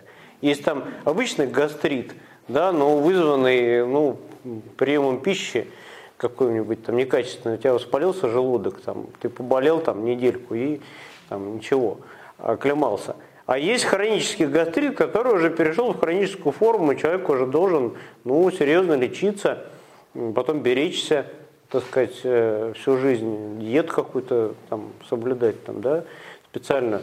Вот также здесь есть э, обычный грех – есть грех укоренившийся, который стал уже страстью, стал уже зависимостью, стал уже частью души человека, такой нехорошей частью души, которые как раз э, очень мешают нам жить. И вот э, э, как с ними бороться, ну давайте я скажу на примере с гневом. Да вот человек спрашивает, как справиться с гневом, какие у тебя можете дать конкретно советы. Вот я могу дать несколько конкретных советов, которые дают нам святые отцы. Вот в частности, например, Ава Дорофей. Он сравнивает гнев, сравнивает гнев, э, скорее даже не гнев, а раздражение с угольком. Он говорит, что пока он не разгорелся, он подобен вот слову, которое, например, нам обидное сказал какой-то наш брат, оно вот как уголек.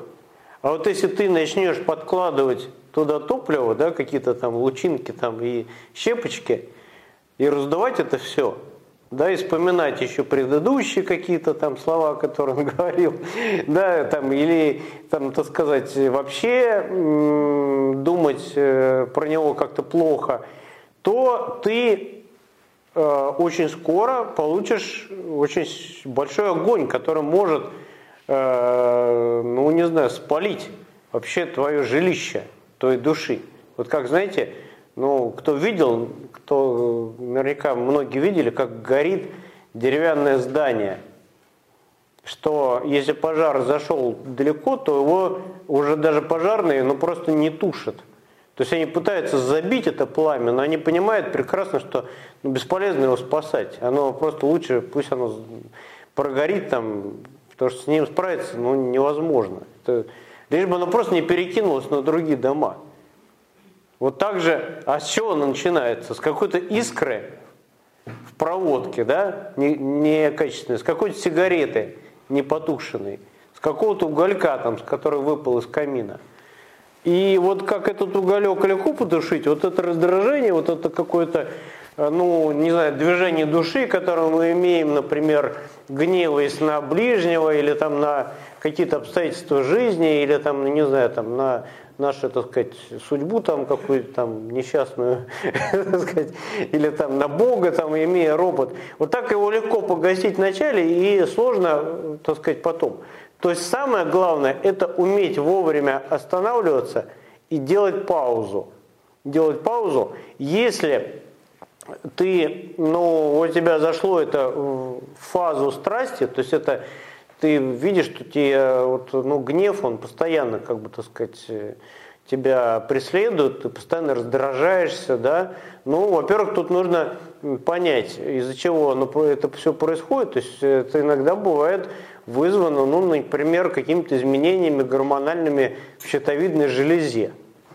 И ты обращаешься просто к эндокринологу, и он тебе прописывает, не знаю, йод какой-нибудь, ты там пьешь эти таблетки, и тебе все... Или там вызвано, например, очень нередко бывает, тут ко мне обращались женщины, которые рожают ребенка, казалось бы, радость, да, вообще надо прыгать просто от радости. Нет, они впадают в депрессию, они, они начинают срываться на мужа, там, срываться на, так сказать, своих там домашних каких-то, на других детях и становятся совершенно невыносимыми. То есть, опять же, какие причины? Гормональные какие-то, да, которые нужно лечить э, неврологу, психиатру, психологу, э, помощь, опять же, конечно, и, и духовные средства, и молитва.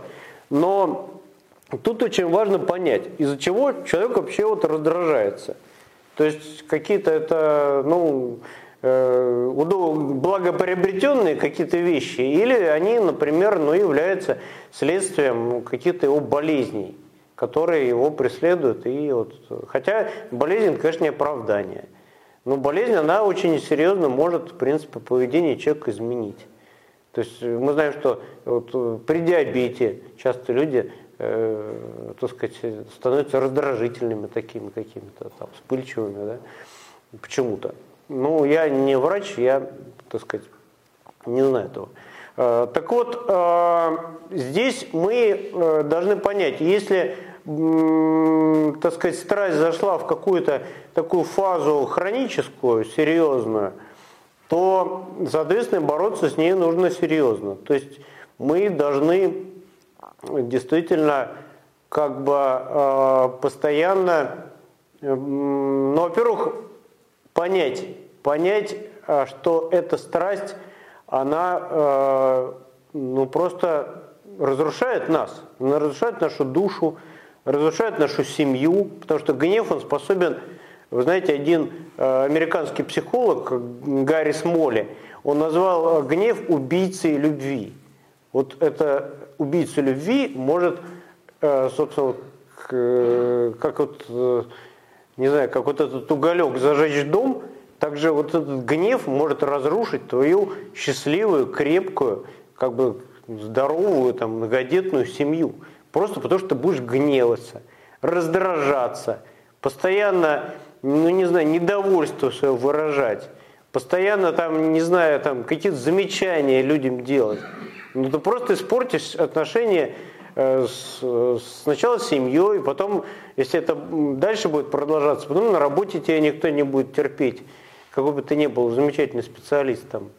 Ну, то есть понять, что это раздражает Э, тебя, то есть э, разрушает э, тебя, разрушает твою жизнь. И вот поняв это все, мы должны вот как раз включать все православные и, так сказать, может, можно и психологические какие-то методы борьбы с этой страстью. Ну, опять же, у нас времени мало, хочется на другие вопросы ответить. Расскажу один психологический прием, который позволяет например, человеку, который знает за, себе, за собой такое, э, так сказать, э, такую особенность раздражаться и гневаться, э, вот это с этим бороться, как это все отслеживать. Опять же, как я сказал, да, пока еще не поздно нам сделать остановку. Кондуктор, нажми на тормоза. То есть, пока еще не поздно, мы можем остановиться в гневе пока еще не поздно, мы можем, например, там какой-то другой грех не совершить. Так вот, а, как это сделать? Как это сделать? То есть, э, ну, а, знаете, психологи, один из психологов наших отечественных, он э, так вот э, современных предлагает мысленно представить себе такие весы. Весы ну, например, на которых в аптеке взвешивают какие-то, так сказать, препараты там, да, или в какой-то химической лаборатории. То есть э, с чашечками с такими, да, и с противовесами. То есть и на одну чашу весов положить вот то, что нас сейчас в данный момент раздражает, ну не знаю, там какая-нибудь э, пересоленная еда нашей жены, или там невымытая посуда, или там, не знаю, паста, там, которую выдавили э, из тюбика с середины, они не закручивают там, его аккуратно в трубочку, или там тапки, которые там муж так сказать, поставил посреди комнаты, вместо того, чтобы поставить их где-нибудь там в коридоре. Так вот, а на другую чашу положим то, что мы вот сейчас, высказав все это, разгневавшись, да, потом слово за слово, он нам еще скажет что-то, у нас этот гнев, адреналин у нас впрыснется в кровь, он нам, так сказать, даст там сейчас такой драйв, эмоции, да, хорошие такие, так сказать, в нехорошем смысле этого слова. Э, и э, мы начнем дальше, так сказать, э, в раж такой входить. И дальше можем дойти уже, ну, дальше до драки в этом гневе. И вспомнить, что обычно бывает, что происходит, когда мы гневаемся, и что мы теряем – то есть что вообще произойдет, вот когда мы человеку это скажем неспокойно, или вообще не будем говорить, или там отложим вот эту проблему, и через несколько дней ему там, может быть, спокойно расскажем это все, когда будет какая-то возможность. А сейчас вот все это выскажем. То есть мы потеряем, а, опять же, да, это, этот гнев разрушит нашу семью, нашу душу, а, отношения с этим человеком, мы потеряем мир, в душе, нам будет очень стыдно, потому что всегда после того, как прогневаешься, особенно ну, не по делу на человека, э, всегда стыдно потом становится, если у тебя совесть хоть какая-то есть, ну, теряем-то очень много, друзья мои, да, то есть это несопоставимо с тапками, там, с тюбиками, с грязной посудой, которая вот на этой ну, самом лежит. Другое дело, если, конечно, что-то серьезное, но опять же, тут э, мы же говорим о гневе, а не о каком-то, э, так сказать, спокойной какой-то беседе.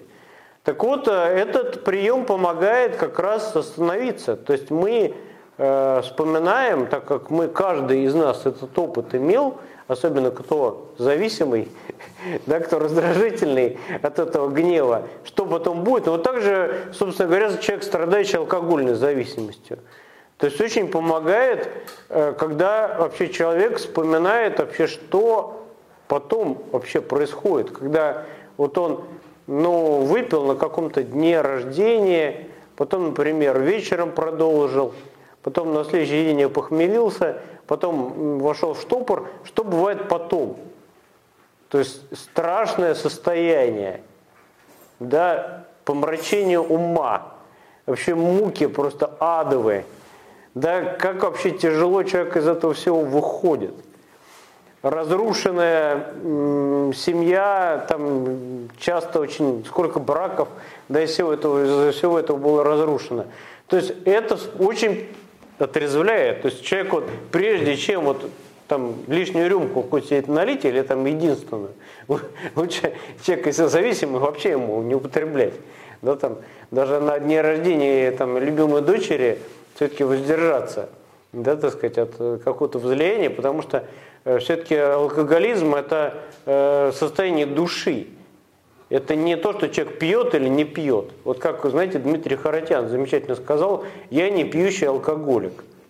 То есть я прекрасно понимаю, что я зависимый человек, что мне просто достаточно завестись и все.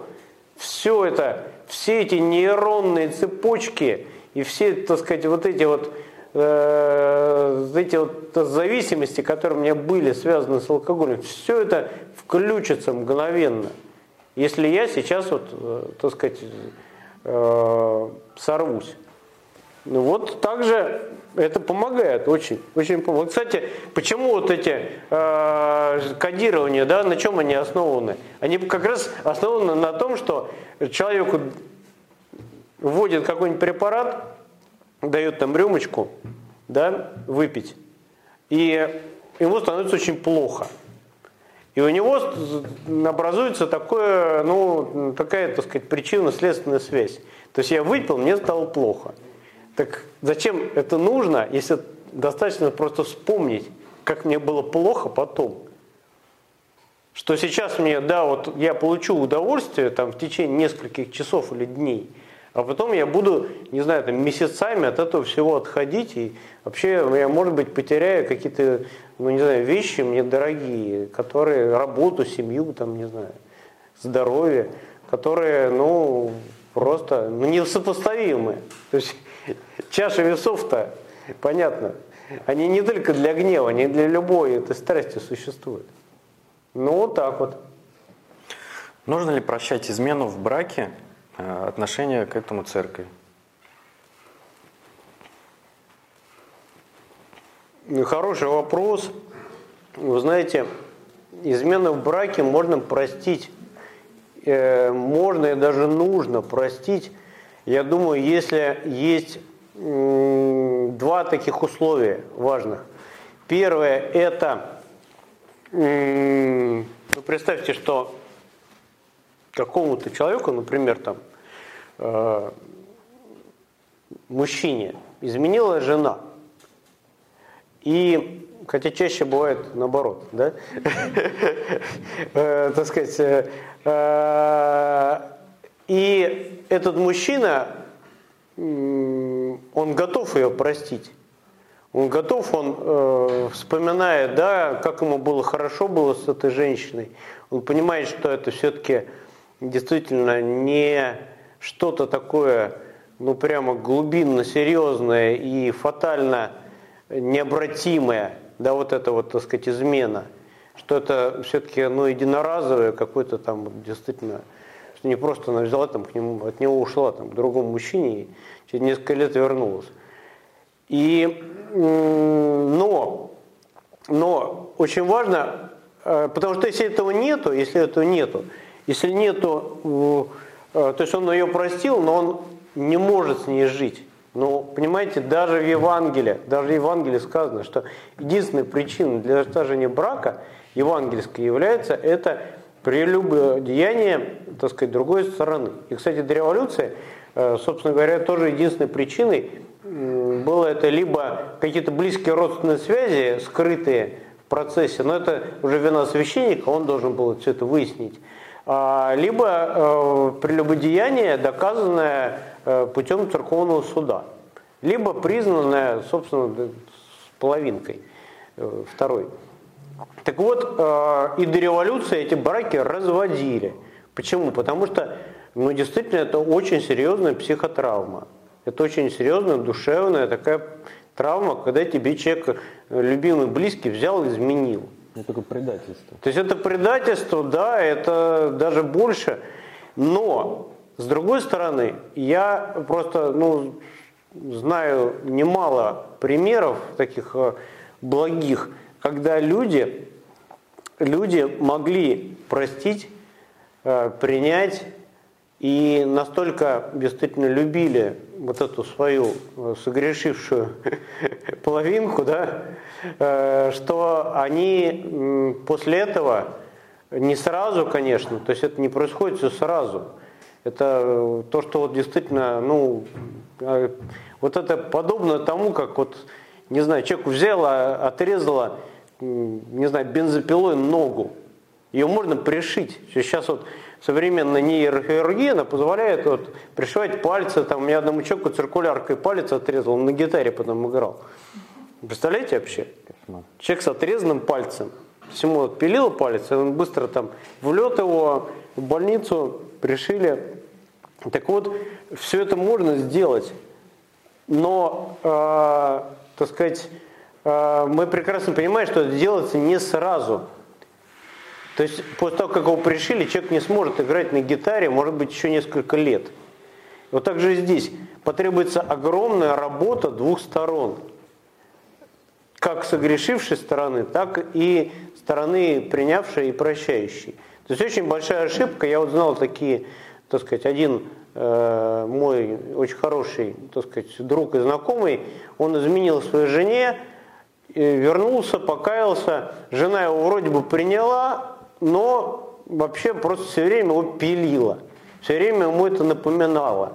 Да, вот там ты такой там секой, там, ты меня изменил, ты там предатель. То есть э, для нее это был такой вот, ну, какой-то козырь такой, да, чтобы, так сказать, его там поддеть. Это плохо, это очень плохо. Либо тогда вообще не принимай, ты имеешь это, на это право. Либо действительно прощай и принимай человека вот, действительно таким, какой он есть. Э, вот эти половинки срослись, как вот эти вот отрезанные да, конечности, так сказать, пришитые умелым каким-то врачом, э, там руки, ноги там и прочее. Там даже руку пришивают. Представляете, сколько в руке сухожилий, сколько там нервов пришивают э, руку, и она после этого, ну, может быть, не так хорошо работает, но работает, все нормально. Так вот, э, чудеса происходят, что Господь тем более чудеса творит. Второе, это нужно, чтобы было покаяние и действительно очень большое желание никогда подобного ничего не повторить у стороны согрешившей. Потому что ну, без этого, как бы, ну, сколько угодно, там, прощай, там, да, вообще. Э, есть жены, знаете, прекрасные, которые прощают ну, бесконечное количество раз там, эти измены, там, разрешают вообще жить, э, не знаю, на две семьи, вот делай, что хочешь, лишь бы там не бросай меня. Вот он и делает все, что хочет. То есть это, это же плохо, да, вот это как раз это то, что разрушает женщину. То в этом плане я не считаю, что нужно сохранять брак. То есть, э, потому что, ну, это просто какое-то ну, потакание каким-то страстям. То человек вообще не собирается, не кается, ни, ничего там, не, не заменяться, не, собственно говоря, ну вот две вещи, две самых главных вещи. Да? То есть э, прощение с одной стороны и принятие, и покаяние, и исправление с другой. И тогда Бог помощь. Я вот знал людей, которые после этого, их брак, вы знаете, действительно, вот до этого они жили как ни шатка, ни валка. А после этого они как-то совершенно заново полюбили друг друга. То есть они вот поняли, вот пройдя через вот это страшное какое-то испытание, да, вот через вот эту вот бензопилу, они поняли, что насколько они любят друг друга, насколько они дороги э, и не могут жить друг без друга.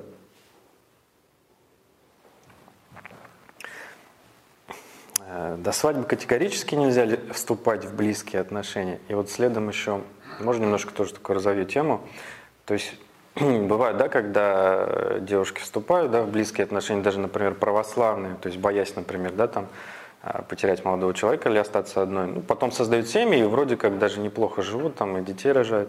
А другая сторона, например, да, девушки православные, они себя хранят, да, но не могут, например, да, найти мужа. И проходит долгое время, и кому тоже порой за 30, за 40 и за 50, и, естественно, они, конечно, где-то отчаиваются. То есть вот как быть, как правильно поступать вот в таких ситуациях? Ну, я думаю, что ответ один, однозначный. У нас есть критерий, это заповеди Божии. И, э, собственно говоря, э, одна, э, так сказать, из заповедей, да, это не прелюбо сотворить. То есть эта заповедь, она широко понимается. То есть ей понимается не только супружеская измена, а вообще невозможность отношений вне законного брака между мужчиной и женщиной. То есть Господь создал законный брак между мужчиной и женщиной именно для того, чтобы, э, так сказать, человек э, э, вступал в эти интимные отношения именно в законном браке. И там церковь этот брак благословляется. И никаких «но», вот, да, там возраст, биологические часы тикают, надо как-то, он так сказать, э, не может без этого, он пока не готов, он еще что-то. Ну, нельзя этого делать. Ну, друзья мои, ну, понимаете, ну, это, представляете, вот мы как хотим совершить грех, да, для того, чтобы, э, так сказать, э, ну, вроде бы что-то благое сделать. Но это представьте себе, вот мы, э, например, нам нужны деньги для операции, и мы пойдем ограбим банк для того, чтобы эти деньги получить. Ну, негде нам их взять. Вот либо помирает, например, там, моя мама любимая, либо я там граблю банк, да, там, захожу, там, надеваю балаклаву на, на голову, достаю пистолет и начинаю там, да, шмалять там, да, так сказать, во все стороны. И его граблю. Или там еще хуже, там, убиваю. То есть, ну, нельзя на грех идти, ни на какой, ради э, даже самой благой какой-то, так сказать, цели. И вот в этом плане, я думаю, тоже э, лучше никогда не выйти. То есть э, мы не знаем, вот вы говорите, как бы, Виталий, что мы вот знаем, что люди, как бы, так сказать, в эти интимные отношения вступили, и потом они там, э, как бы, так сказать, и поженились, и вроде бы у них ничего там, и мы не знаем, понимаете, всей этой статистики, насколько там, э, ну, хорошо, какие-то семьи там у них, им, да. А вы знаете, кстати говоря, вот, вот действительно, если уже говорить о такой статистике, почему у нас так все плохо вообще в стране, ну, собственно говоря, во всем мире, но кон кон кон конкретно в нашей стране, в российской – почему у нас так все плохо вообще с семьей и браком? Почему, вот, ну не знаю, там в 1980 году э, еще не так все плохо было? Почему там, например, э, на 100 браков сейчас э, где-то 80 разводов, или там 70 там с чем-то? Батюшка, я даже слышу, что уже 110. Нет, ну 110, конечно, вряд ли. А, так сказать, э, э, тогда было 10 э, разводов. То есть на 100 браков, это в ЗАГСе, например, в Царицынском, заключалось 100 браков. И в этом же, не знаю, так сказать, за этот же период времени регистрировалось 10 разводов. То есть не обязательно эти браки распадались, а просто, ну такое вот соотношение было 1 к 10. А, а сейчас, ну, ужасные совершенно цифры. Почему? Вот никто не задавался таким вопросом. Вот все говорят, да, там, например, там, ну, не знаю, там, экономические условия, жизнь да, такая. Ну, так вот, я вам скажу, почему. Из-за того, что люди до брака разрешают себе и своим близким вот эти отношения – я думаю, самая такая архи причина в этом. Я могу это доказать даже путем цифр. Даже путем цифр, потому что мы знаем, что в браках, которые заключены э, после э, периода сожительства, период, э, то есть количество разводов два раза больше. Два раза больше, чем в браках, которые заключены без сожительства. То есть вот, ну, вот как раз вот эти 80-е годы, там большинство людей не сожительствовали, они как бы... Э, то есть э, думать, что парень тебе вот так вот откажет, э, так сказать, и не позовет замуж, потому что я ему откажу, но, извините меня, а почему ты не думаешь, почему ты не думаешь, что пройдет несколько лет, и, например, ты родишь ему ребенка и располнеешь, и он просто возьмет и не изменит тебе. Если тебе, ему лег, так же легко переспать с тобою, не знаю, после похода в кино, э, как, не знаю, там, как стакан там, чая выпить, то почему ты думаешь, что вообще он после брака с тобой как-то чудесно изменится? Вот если он не может сейчас потерпеть, а как он дальше будет терпеть? Например, когда у тебя будут периоды какие-то там, ну не знаю, там, опять же, да, так сказать, есть у женщины периоды, когда ей нужно воздерживаться от этих отношений. А он скажет, а мне нужно, я вот пойду там, так сказать, какую-нибудь девочку по вызову там сниму там. Ну, что ты думаешь? Ты, ты об этом думаешь, об этом, о том, что он, так сказать, вот этот человек, он вообще не очень-то надежен. Я вам скажу другое. Вот опять же, я все стараюсь подтвердить какими-то примерами из жизни. Вот вы знаете, вот у нас сейчас, э, слава богу, такая правильная очень практика, что каждый, э, каждая пара, которая хочет венчаться, мы их сначала исповедуем. То есть исповедуем, они причащаются, чтобы все-таки ну, какая-то минимальная выцерковленность у них э, была. Некоторые первый раз это делают. Так вот, я вам скажу, что я неоднократно исповедовал людей, которые никогда особо в храм не ходили. То есть они просто так вот, ну такие захожане какие-то там, на Пасху там куличи осветить, там, вербочку, да, там, и прочее, да, там, ну пару раз в год там, да. Первый раз они вот пришли на исповедь на причастие, и которые мне рассказывали, что они до брака не вступали, вот конкретно, может они там с кем-то вступали, но вот друг с другом не вступали в интимную связь. Вы знаете, как меня это удивило? Я думал, я тоже думал, что, ну, вы знаете, вообще такого нету, ничего вообще. Это только у православных все возможно. И то не у всех там, потому что вы сами говорите, и православные там себе это позволяют. Но это ужасно, там, ужасный век, ужасные сердца, да, как Пушкин писал. То есть, э, ну, а что плохого? Что, что тогда удивляться, что она так плохо вообще с семьей и браком? Что она там мужья нам изменяет? Если мы сами там себе, э, им это разрешаем так сказать, эти отношения. То есть я думаю, что в этом как раз и проверяется. И я вам скажу больше, что настоящий мужчина, потенциальный отец твоих детей и действительно потенциальный кормилец и любящий муж, а, как раз этим и проверяется. То есть э, тем вообще, так сказать, уступишь ты ему, и вы знаете, на самом деле, но история знает очень много примеров и практика, когда молодые люди, вот вступив в интимную связь с девушкой, они их просто бросали, потому что, ну, как-то что-то им либо не нравилось это все, э, так сказать, конкретно связь с ней, либо, например, еще какие-то были причины. А мне кажется, причина духовная – что Господь, Он, как бы любой грех, он не проходит просто так. И вот девушка, она там размечтавшая, что он сейчас вот после там постели ее там через там неделю там в ЗАГС позовет, она, ну, собственно говоря, осталась у разбитого корыта.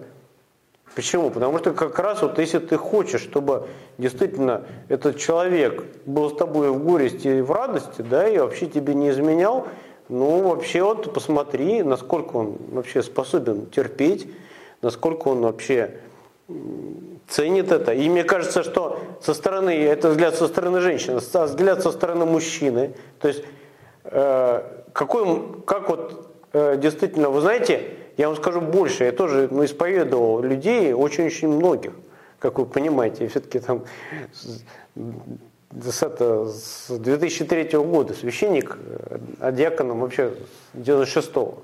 Так вот, а, что я вам хочу сказать, что даже очень испорченные мужчины, у которых было там может быть куча женщин в их жизни, очень хотели бы жениться на девственнице. И на девушке, которая до него вообще не было у него какого-то там опыта с кем-то. Но, опять же, найти такую, сами понимаете, очень-очень непросто. Так почему это происходит? Потому что они прекрасно понимают, что вот такая девушка – это кремень, это действительно твой тыл, да, фундамент ваших вообще отношений – это мать твоих детей. Это женщина, которая тебя не предаст. Ну, вот у нас хорошая история была. Вот девушка православная встретила молодого человека, но он не особо выцерковлен. То есть она ему объяснила, и он вполне принял ее позицию. То есть вот они год встречались, потом поженились. А вот еще такой, да, батюшка, тоже вы говорите, вот, ну, развод из-за блуда, да, понятно. То есть блуд же он еще Э, до свадьбы, он же, получается, несет потом такой разрушающий характер, правильно? То есть человек разрушает себя вот этим таким грехом. Вот, и, наверное, раньше еще немножко устои были другие, да, то есть даже если жена там уходила к родителям, то ей, сказ... ей наверняка говорили, возвращайся обратно к мужу, да, а сейчас э, раскрепощенность, вседозволенность, да, и из нас воспитывают таких потребителей. То есть, и, грубо говоря, что-то в браке даже не понравилось, да, ну, пойду другого найду или пойду другую найду, то есть мне кажется, что такие факторы тоже влияют. То есть сейчас как-то это все устои, ценности, они как-то разрушены. То есть нету какой-то вот этой культуры, я не знаю, воспитания. Опять же, никто не учит, как э, жить в семье. То есть родители же не учат, да, как нас, как, как нам в браке себя вести, как, как любить, как строить семью. Так и некоторые безумные мамочки, они наоборот говорят, так вот ты что вообще, надо с ним переспать, там, пожить. Там ребеночка там еще ему роди там как-нибудь тайно, чтобы он тебе там это замуж там взял там. Ты что, тебе уже там 35 там, ты там вообще никогда замуж не выйдешь вообще. Ну, да. Это самое. Ну, представляете, это матери говорят вообще, которые вообще о чем-то должны думать. Но ну, у нас вот э, понятно, что у нас, так сказать, к сожалению, люди, да, вот, ну, ну, прервалась вот эта веков связующая нить, и очень тяжело, очень тяжело вот эти традиции как-то как, как вернуть, и, не знаю, пытаемся над этим работать, рассказываем молодежи обо всем этом, но это очень сложно. Еще, конечно, сейчас ну, фактор это э, доступность, э, вообще огромная агрессия, пропаганда вот этого греха, который э, льется, ну, с, так сказать, со всех экранов смартфонов и там компьютеров и так далее, и который, ну, действительно очень стал доступен, очень привлекателен. То есть это же целая индустрия, то есть на этом делаются немалые деньги, на всякой этой порнографии. Она очень хорошо используется в рекламе, всякая скрытая вот эта, так сказать, сексуальная тематика. То есть, э, ну, все, все как бы ну, к этому. Э, ну, понимаете, мы э, вот должны, мне кажется, вспомнить о православных христианах первых веков – вот э, знаете, им как тяжело было. Они же жили вообще вот в этом страшном развращенном Риме времен упадка, который потому, собственно говоря, и гикнулся, да, что вообще э, погряз в этом блуде, вообще в педофилии, э, так сказать, не знаю, там, э, в этих разнополых там всяких отношениях. То есть это было настолько там обычно, настолько там все, э, ну, почитайте там, ну, не знаю, там, какой-нибудь Кама Гаридеши, хотя бы роман там, и, и что там вообще творилось вообще в этом Риме. И, и там жили первые христиане. И вот они почему-то, так сказать, не следовали всему этому. Вот как же так вот, надо вообще все-таки как-то жить как все там, да, там, брать от жизни все, да, там, как-то пожить для себя, еще что-то. Они почему-то вообще говорили, что вот есть Христос, который нам дает совершенно другой путь. И путь счастливого действительно брака и, не знаю, там, счастья. Потому что ну, не знаю, человеку Господь дает такую радость, такие Э, отношения прекрасные, в том числе вот эти вот, э, не знаю, так сказать, интимные, если у него здоровая, хорошая семья, если у него любовь настоящая, потому что ведь эти отношения начинаются не э, с того, что мы там, не знаю, изучаем какие-то пособия, ходим на какие-то тренинги и читаем какие-то книжки. Они начинаются с того, что мы становимся действительно самыми Э, родными, близкими друг другу людьми. То есть они начинаются не с постели, они начинаются с другого. И когда вот у людей хорошие, действительно замечательные отношения в браке, так у них, э, вот э, я даже читал книги, ну, специально все-таки в силу, так сказать, своей профессиональной деятельности, читал книги каких-то там людей, которые ну, являются профессиональными сексопатологами. И вот не буду называть, там, чтобы вас не смущать, э, имена этих людей, которые писали эти книги, достаточно известные да, авторы такие. Так вот, они писали, что так называемая вот эта пресловутая, кстати, по которой, э, несовместимость, сексуальная несовместимость, да, по которой говорят, вот надо пожить, попробовать, а вдруг мы несовместимы, а вдруг мы и так далее, что это все, друзья мои, не более чем миф что какой-то ничтожный процент есть людей, но которые, ну, может быть, действительно чисто физиологически какие-то имеют просто физические недостатки, которые не позволяют им... Это почему? Потому что это другая сфера. Она начинается с душевной, вот даже не с духовной, а с душевной части, когда людям хорошо вместе, когда им хочется быть действительно единым душой, единым телом. Вот тогда действительно они, а это возможно только в браке. Это невозможно там вот до брака все это попробовать. Это как раз будет, ну, будет как раз какой-то рзац. То есть это будет, вот, знаете, я в одном фильме снимался, так скажем, не то, что снимался, это был документальный фильм, назывался он «Брак понарошку». Э, можете посмотреть, он в интернете есть. И там вот выступали психологи, там Борис Корчевников, по был ведущим этого проекта. Вот как раз про, там Ольга Кормухина выступала, там всякие там медийные лица. И вот там они говорили про вот этот вот э, гражданский брак, там, так сказать, да, брак в кавычках. Э, и как раз вот э, название очень хорошее. Это все понарошку. Это все не, не настоящее вообще. Это э, вот это брак какой-то, да, там снять какую-то квартиру и что-то там жить в ней, и купить там кольца себе, на себя напялить, и говорить, что там у нас вообще от этого какая-то семья, да нет, она никогда не станет законной. То есть она станет законной, когда ты примешь ответственность, когда ты станешь самым э, ближайшим родственником для своей половинки. А это возможно только в браке. У нас это возможно, к сожалению, э, пока, э, так сказать, э, через там, ЗАГС э, или там, другие органы, да, которые сейчас занимаются регистрацией вот этих отношений. Опять же, там какие-то регистрации, вот эти слова. Мне другие слова нравятся. Это вступление в законный брак. То есть ты вступаешь в законные отношения. То есть ты действительно берешь этого человека. Что такое брак? Он происходит от э, русского слова, славянского слова «брать». Не слово там бракованный, да, какой-то. Кстати, слово брак э, именно в плане там, ну, на заводе, да, брак, какой-то брак, он произошел от шведского слова, э, по-моему, брейкен, это ну, во времена Петра Первого, там многие всякие вошли, так сказать, какие-то э, англоязычные какие-то слова э, в наш язык.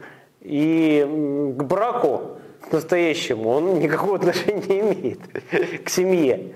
А это слово означает брать. То есть ты берешь на себя ответственность, ты берешь другого человека – ты э, действительно рожаешь от него детей.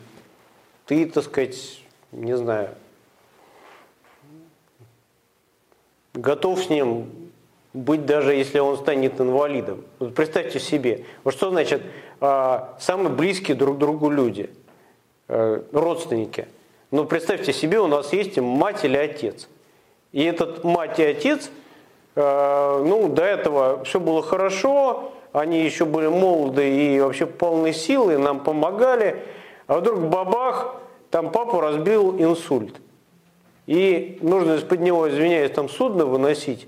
И вообще, так сказать, э, ну, понятно, очень-очень много трудов, э, таких очень неприятных, очень тяжелых, делать ради этого человека – ну что, вот как раз вот здесь проявляется любовь. Мы что, его бросим, что ли?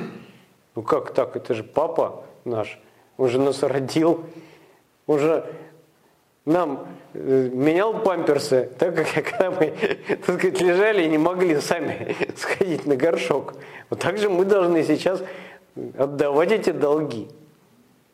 А почему-то, когда дело касается мужа и жены, вот тут же начинается все там, так сказать, вот не сошлись характерами, разлюбили там и прочее, так мы даже ближе родственники, чем мама и папа, и дети, и родители. Ближе. Даже по закону Российской Федерации, но и по любому, в принципе, международному закону, э, муж и жена более близкие родственники, чем, э, то самое, чем дети и родители. Ну, это любой вам скажет юрист. У нас вопрос из зала? Дашка, я тут удивилась э, ну, современному кинематографу. Э, случайно вернулась на связчик, постучив на дверь, турецкий сериал, и меня удивило вообще очень э, ну, приличное. То есть даже для православного человека, например, очень смотренный сериал, насколько я, ну, сколько я успела посмотреть, по крайней мере. И там как раз есть такой момент, что до заключения брака они обручаются и какое-то время общаются, узнают друг друга, там романтика какая-то перед еще свадьбой получается. И потом уже а, ну, решают там, вступить в брак. Вот, а раньше же тоже на Руси было обручение, а потом венчание. Сейчас немножко эта традиция как бы ушла. Но, может быть, Э, спасибо большое. Сейчас э, я только единственное, я немножко хотел такое объявление маленькое сделать. Давайте мы все-таки, ну буквально там, может быть, еще на пару вопросов ответим, потому что еще книжечки нам подписывать. А сейчас знаете, сколько времени? Сейчас уже 10 часов почти что. То есть мы уже, ну, можно сказать, 3 часа здесь сидим. Да и не к тому, что там я это сам, просто ну, кому-то там все-таки домой надо. Так вот, ну, тут у вас скорее вопроса, такой комментарий. И действительно хорошо это очень. Вы знаете, э, что такое, как вообще вот э, переводится э, слово невеста? Э, невеста, вот вообще э, многие слова русские, они же говорящие, да? Они говорящие. Что такое невеста? Вот кто такая невеста? Совершенно верно. То есть невеста это не весть. Ве, то есть ведать это значит знать. То есть я ее не знаю еще. То есть не знаю как, ну, как женщину. Да?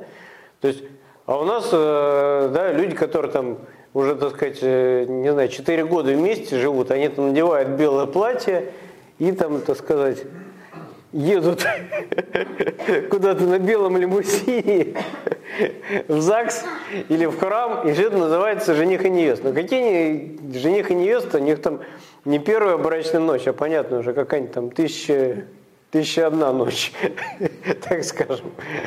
А, то есть это не, не невеста никакая. То есть невеста это действительно э, ну, по-славянски, по-правильному, по-православному, это человек, которого я не знаю до брака. И э, вот, э, вы знаете, какие-то, мне кажется, трепетные отношения. Вот мы удивляемся, почему у нас мужчины настолько грубо и настолько как-то цинично относятся к женщинам, да, настолько не ценят они, там, изменяют им, там, бросают, вообще, так сказать, э, не ухаживают. не ухаживают за женщинами, там, опять же, да, действительно, не ухаживают, не дарят им подарки, там, нет у них романтики какой-то. А ведь на самом деле любой девушке, э, вот я думаю, что женщины меня поймут, вот в зале сидящие, ведь им до брака, наверное, э, вот эти вот, так сказать, какие-то атрибуты конфетно-букетного периода, да, какие-то букеты, походы там в театр, в кино, и, не знаю, какие-то хорошие слова, комплименты, да, так сказать, там,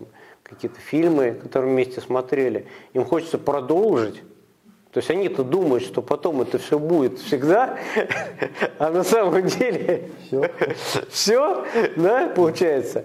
И это очень неправильно. Кстати говоря, еще один рецепт э, вот, сохранения семьи брака, это вообще все время об этом думать, что вообще это, говоря, это почему, почему это, кто это отменил-то? Почему мы должны, все получается, крепость взята, и дальше можно уже расслабиться, а охранять ее, эту крепость, а, а то сказать действительно, чтобы враг ее не взял, да, там. Потому что часто, опять же, какой момент – мужчина перестает эти знаки внимания уделять, появляется какой-то другой сотрудник по работе, да, который там, так сказать, говорит какие-то ей ласковые слова и комплименты, да, что-то там невзначай там, и все, она уже плывет Все, так сказать, вот это мужчина, ее там вообще мечты, а на самом деле, ну что такого, ну просто-напросто. Человек сказал то, что должен был говорить ее муж. И вообще должен был делать ее муж. Вот хотите действительно своих э, женщин в браке удержать, нужно ну, не забывать об этом. Не забывать о том, что нужно, так сказать, отвлекаться от этой рутины, от суеты какой-то там, от детей там даже. Что не только с детьми можно путешествовать там, даже если у тебя там, не знаю, 10 детей, а все-таки где-то там найти какую-то возможность и, не знаю, пойти с женой вот чисто вдвоем, да, куда-то, там, не знаю, там, какое-нибудь место, на какую-нибудь выставку, потом в кафе посидеть, не знаю, там, поговорить, не знаю, друг друга за руку подержать. Ну это же вообще, это же классно. То есть это, ну, хотя бы раз в месяц можно это делать все. Ну, вот так вот. А может, женщина иногда должна... Я что-то уже забыл, о чем. Да, а, а, об обручении. Так вот, об обручении, да, совершенно я полностью за. Э, к сожалению, вот этот институт обручения у нас совершенно утрачен. А, то есть у нас обручение, оно совмещено с венчанием. То есть это, собственно говоря, два чина, которые даже начинаются а, оба с разных возгласов священнических, потому что они в разное время совершались. И раньше они совершались э, в разное время. То есть иногда проходило, ну, не знаю, несколько месяцев после того, как, например, произошел сговор.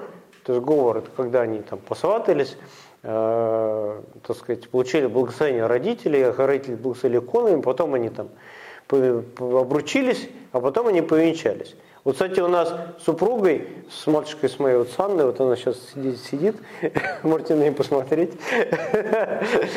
Про нее я многие книжки свои, так сказать, писал и посвящал. Так вот, а, она, а, я с ней был знаком очень давно, а вот мы с ней обручились а, как раз накануне поста великого, и у нас где-то было, ну, месяца два, наверное, вот так вот по-моему, ну где-то, не помню, ну или пост, или там два месяца, ж не помню.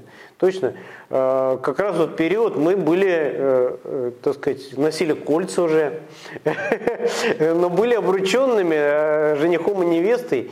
Да, действительно, так сказать, не, знали друг друга до брака. Опять же, не похвалу себе говорю, но просто ну, для меня это естественно было совершенно. То есть, ну как, как вообще? Для, для священника будущего, тем более, как вообще, не знаю, так сказать, взять себе женщину, которая там до этого там с кем-то была. Так вот, что я хочу сказать, э, что это прекрасно. И вот, э, вот это учит чему? Учит трепетным, таким, мне кажется, э, таким рыцарским, романтическим отношением к женщине. То есть, когда человек получает все сразу, то есть познакомились, да, узнали, там, как друг друга зовут, тут же, так сказать, сходили куда-нибудь, не знаю, там, в ресторан, тут же переспали, да, через там недельку сказали, давай там, приезжай ко мне, будем там жить вместе. Ведь про, пропадает огромный, прекрасный период отношений, в котором человек как раз и должен научиться вот этому вот, ну, настоящему отношению к женщине, такому трепетному, э, как к невесте, да, как вообще действительно, ведь он будет потом помнить это все. А когда этого не было, когда, ну все, бабах там, так сказать, и ты в дамках, да? сорвал джекпот. То есть зачем вообще напрягаться, зачем какие-то подарки дарить, зачем какие-то комплименты, все. Уже быт, квартира, там, так сказать, не знаю, там, ипотека, то есть, а остальное, хорошо, все, все, весь этот прекрасный период, да, романтический, где он? А когда он есть, и когда он все-таки, ну, какое-то время, почему-то я говорю, что все-таки год надо пообщаться до э, вступления в брак, потому что за год, ну, много можно узнать, много э, все-таки, так сказать, какие-то моменты увидеть в человеке. Сможешь ли ты с ними мириться в браке, или они для тебя ну, категорически невозможны. Но что-то узнать, может быть, ты действительно узнаешь что-то про человека, что, что он скрывал, и это уже тебе решать. Примешь ты его, да, и будешь дальше любить, или с ним расстанешься.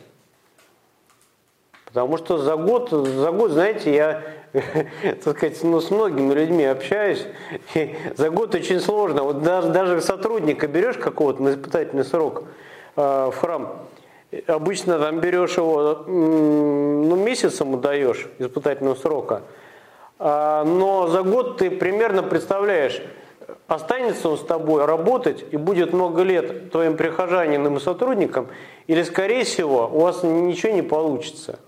Ничего не получится. А уж э, здесь, ну, мне кажется, что как раз год по вместе, так сказать, э, как-то повстречаться, в каких-то общих делах поучаствовать, не знаю, там, год вот этой романтики, он никому не помешает. Вот мужчина, он Ну, давайте, да, еще какой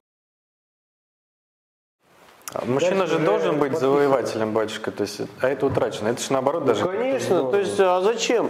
Все они сами бросаются Э, в объятия. То есть они сами ищут вообще, так сказать, они сами там э, навязывают вообще все эти отношения, а он, то есть вы же прекрасно понимаете, то, что тебе даром дается, оно не ценится вообще. То есть было, было же очень э, так, такие интересные исследования, по-моему, в Америке и в Канаде, о том, что произошло Э, как распорядились вообще люди капиталом, который они получили, ну, например, выиграв э, какой-то большой куш в лотерее или там, ну не знаю, в казино, там, что-нибудь, джекпот этот самый, пресловутый, сорвав. Или там еще что-то, ну, наследство какого-то там американского дядюшки, там, получив. Вот он ничего там не имел, там, жил себе там спокойно, там, ипотеку свою выплачивал. Тут бабах там, все, у него просто там, ну, не знаю, там, миллион долларов, условно говоря. То есть можно положить их в банк и вообще-то, собственно говоря, не работать. Просто на проценты жить. А, и вы знаете, люди, люди, не заработав эти деньги, вот действительно вот так вот серьезным трудом, создавая действительно вот этот капитал там, да, или как-то приумножая там родительский хотя бы, а, а получив это все сразу и бесплатно и мгновенно, они, как правило, то есть, ну не знаю, в большинстве, там, подавляющем большинстве случаев, они ужасно этим всем распоряжались. Кто там спивался, кто это все проматывал, кого там, так сказать, обворовывали тут же какие-то, так сказать, жулики, потому что он пытался там что-то там куда-то все это вложить. Почему? Потому что, потому что это все шальные легкие деньги. И вот эти шальные легкие отношения, они, ну, э, хотите серьезных, действительно, э, серьезного брака, серьезной семьи, ну, надо не играть в семью, а надо быть семьей. Из зала вопрос. Здравствуйте, батюшка. Хотела мужчина трудоголик, и вроде все хорошо, он перестает внимание уделять. Как с этим бороться, если он поглощается полностью в работу? Спасибо. Ну, вы знаете, да, действительно вопрос непростой. Непростой, потому что э, такие люди есть. И, собственно говоря, э, это как, э, ну, как зависимость, как такой немножко наркотик, да? потому что э, работа, да, какой-то, особенно когда она получается, когда ты хорошо делаешь, она дает очень много положительных эмоций, адреналина такого, так сказать. Но, вы знаете, во-первых, э, ну, не нужно так сказать, ждать всего и сразу, быстрых каких-то результатов.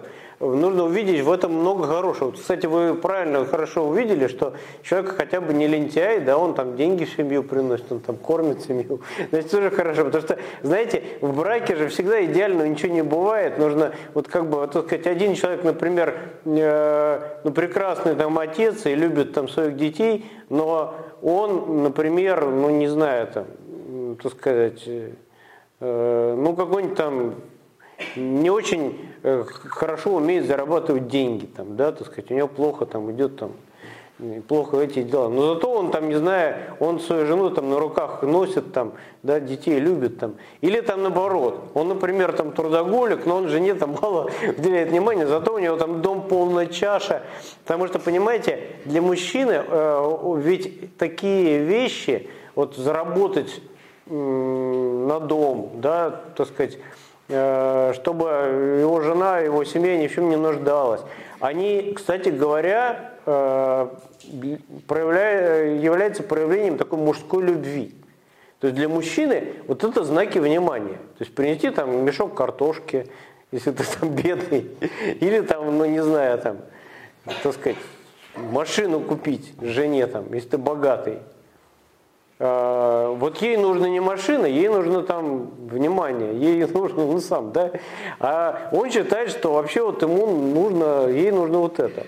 Но, э, так сказать, э, нужно как бы ценить, во-первых, это, эти какие-то вещи. Во-вторых, еще какой момент? Дело в том, что, опять же, статистика, да, исследования такие, они говорят о том, что трудоголики, э, они э, как раз менее склонны к каким-то, например, зависимостям другим, таким как депрессия.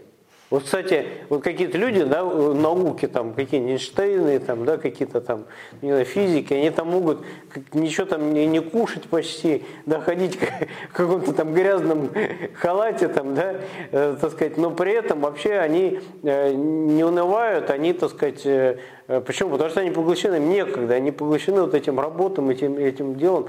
А представьте себе, ну, может быть муж не трудоголик, но заработает мало, да плюс еще там все время депрессует. Там ходит весь там, да, вообще унывает, э, все время там просит, чтобы его жалели.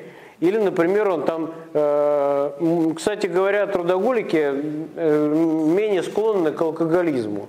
Потому что это плохо совмещается. Если ты там, э, так сказать, запойный человек, э, тебе, ну не знаю, там какую-то фирму, действительно на ней вести дела, это не очень просто. А человек как бы, ну, идеала какого-то, ну, э, это, ну и к тому, это как психологи говорят, да, перевернуть картинку. То есть, если тебе э, что-то картинка не нравится, надо найти какие-то хорошие в ней стороны и просто ее перевернуть посмотреть, что-то там, наверняка есть хорошее, за что мы его любим. Так вот, еще второе, как на это обратить внимание, но я думаю, что как-то никто не отменял вообще человеческую речь, да, и человеческий голос. Нужно просто найти момент какой-то очень важный, какой-то такой вот нормальный, спокойный, без всякого раздражения, чтобы сказать ему, насколько... Знаете, в психологии есть такое понятие, называется «я послание». То есть не ты послание, ты должен уделять мне э, как можно больше внимания, ты трудоголик несчастный, а я послание. То есть что такое я послание? Я очень бы хотела, и мне очень было бы приятно, если бы там вот мы с тобой сходили бы туда-то, туда-то, туда-то. То есть это гораздо более действует. То есть это уже человека действительно ну, понуждает на что-то. То есть это просьба такая, она без э, того, что там, без директивных каких-то там вот этих вот, э, так сказать, утверждений. А такая она, ну, правильная. Она ну, более мотивирует как бы на что-то. Но опять же, э, если человек какие-то начинает шаги делать, обязательно нужно подкрепление. То есть мужчина он ждет, ведь мужчина, мальчик, когда приносят какие-то школы отметки, для чего он приносит? Для того, чтобы мама открыла дневник посмотрела, ага, там, там Коленька там получил там пятерку там, или там четверку, ой, молодец там, ой, там вообще какой ты там умный. Там, да? Вот э, мы должны вот эти вещи обязательно ценить. То есть мы должны, во-первых, мужу сказать, насколько нам важно, насколько мы вообще рады, что он вообще, так сказать, так вот э, заботится о нас, там, о нашей семье, там, что мы вообще там ни в чем не нуждаемся там, и так далее.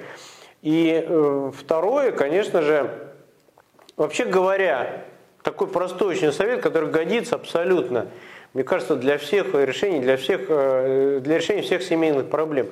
Если ты хочешь что-то человеку сказать и поговорить, ну в данном случае обязательно с ним поговорить надо, что тебя это беспокоит, и тебе очень хотелось бы, чтобы он там побольше там, уделял мнение мне и детям.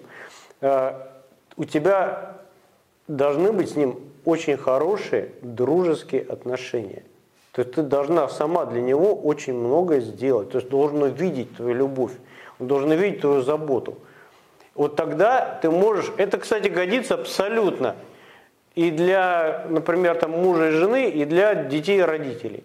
Если мы постоянно будем э, как бы, ну, детям давать какие-то директивы и, не знаю, там, какие-то приказы им раздавать и орать на них, а, то есть, ну, Никогда они у нас, нас не будут слушать. А вот если мы зададимся цели узнать, какую они слушают музыку, да, в какие игры они играют, даже компьютерные, да, там, не знаю, посмотреть там, поиграть, может быть, с ним, не знаю, там, чем он вообще интересуется, рассказать ему о своей жизни, о том, как ты вообще, например, там вела себя там в этом возрасте, так сказать, или вел себя.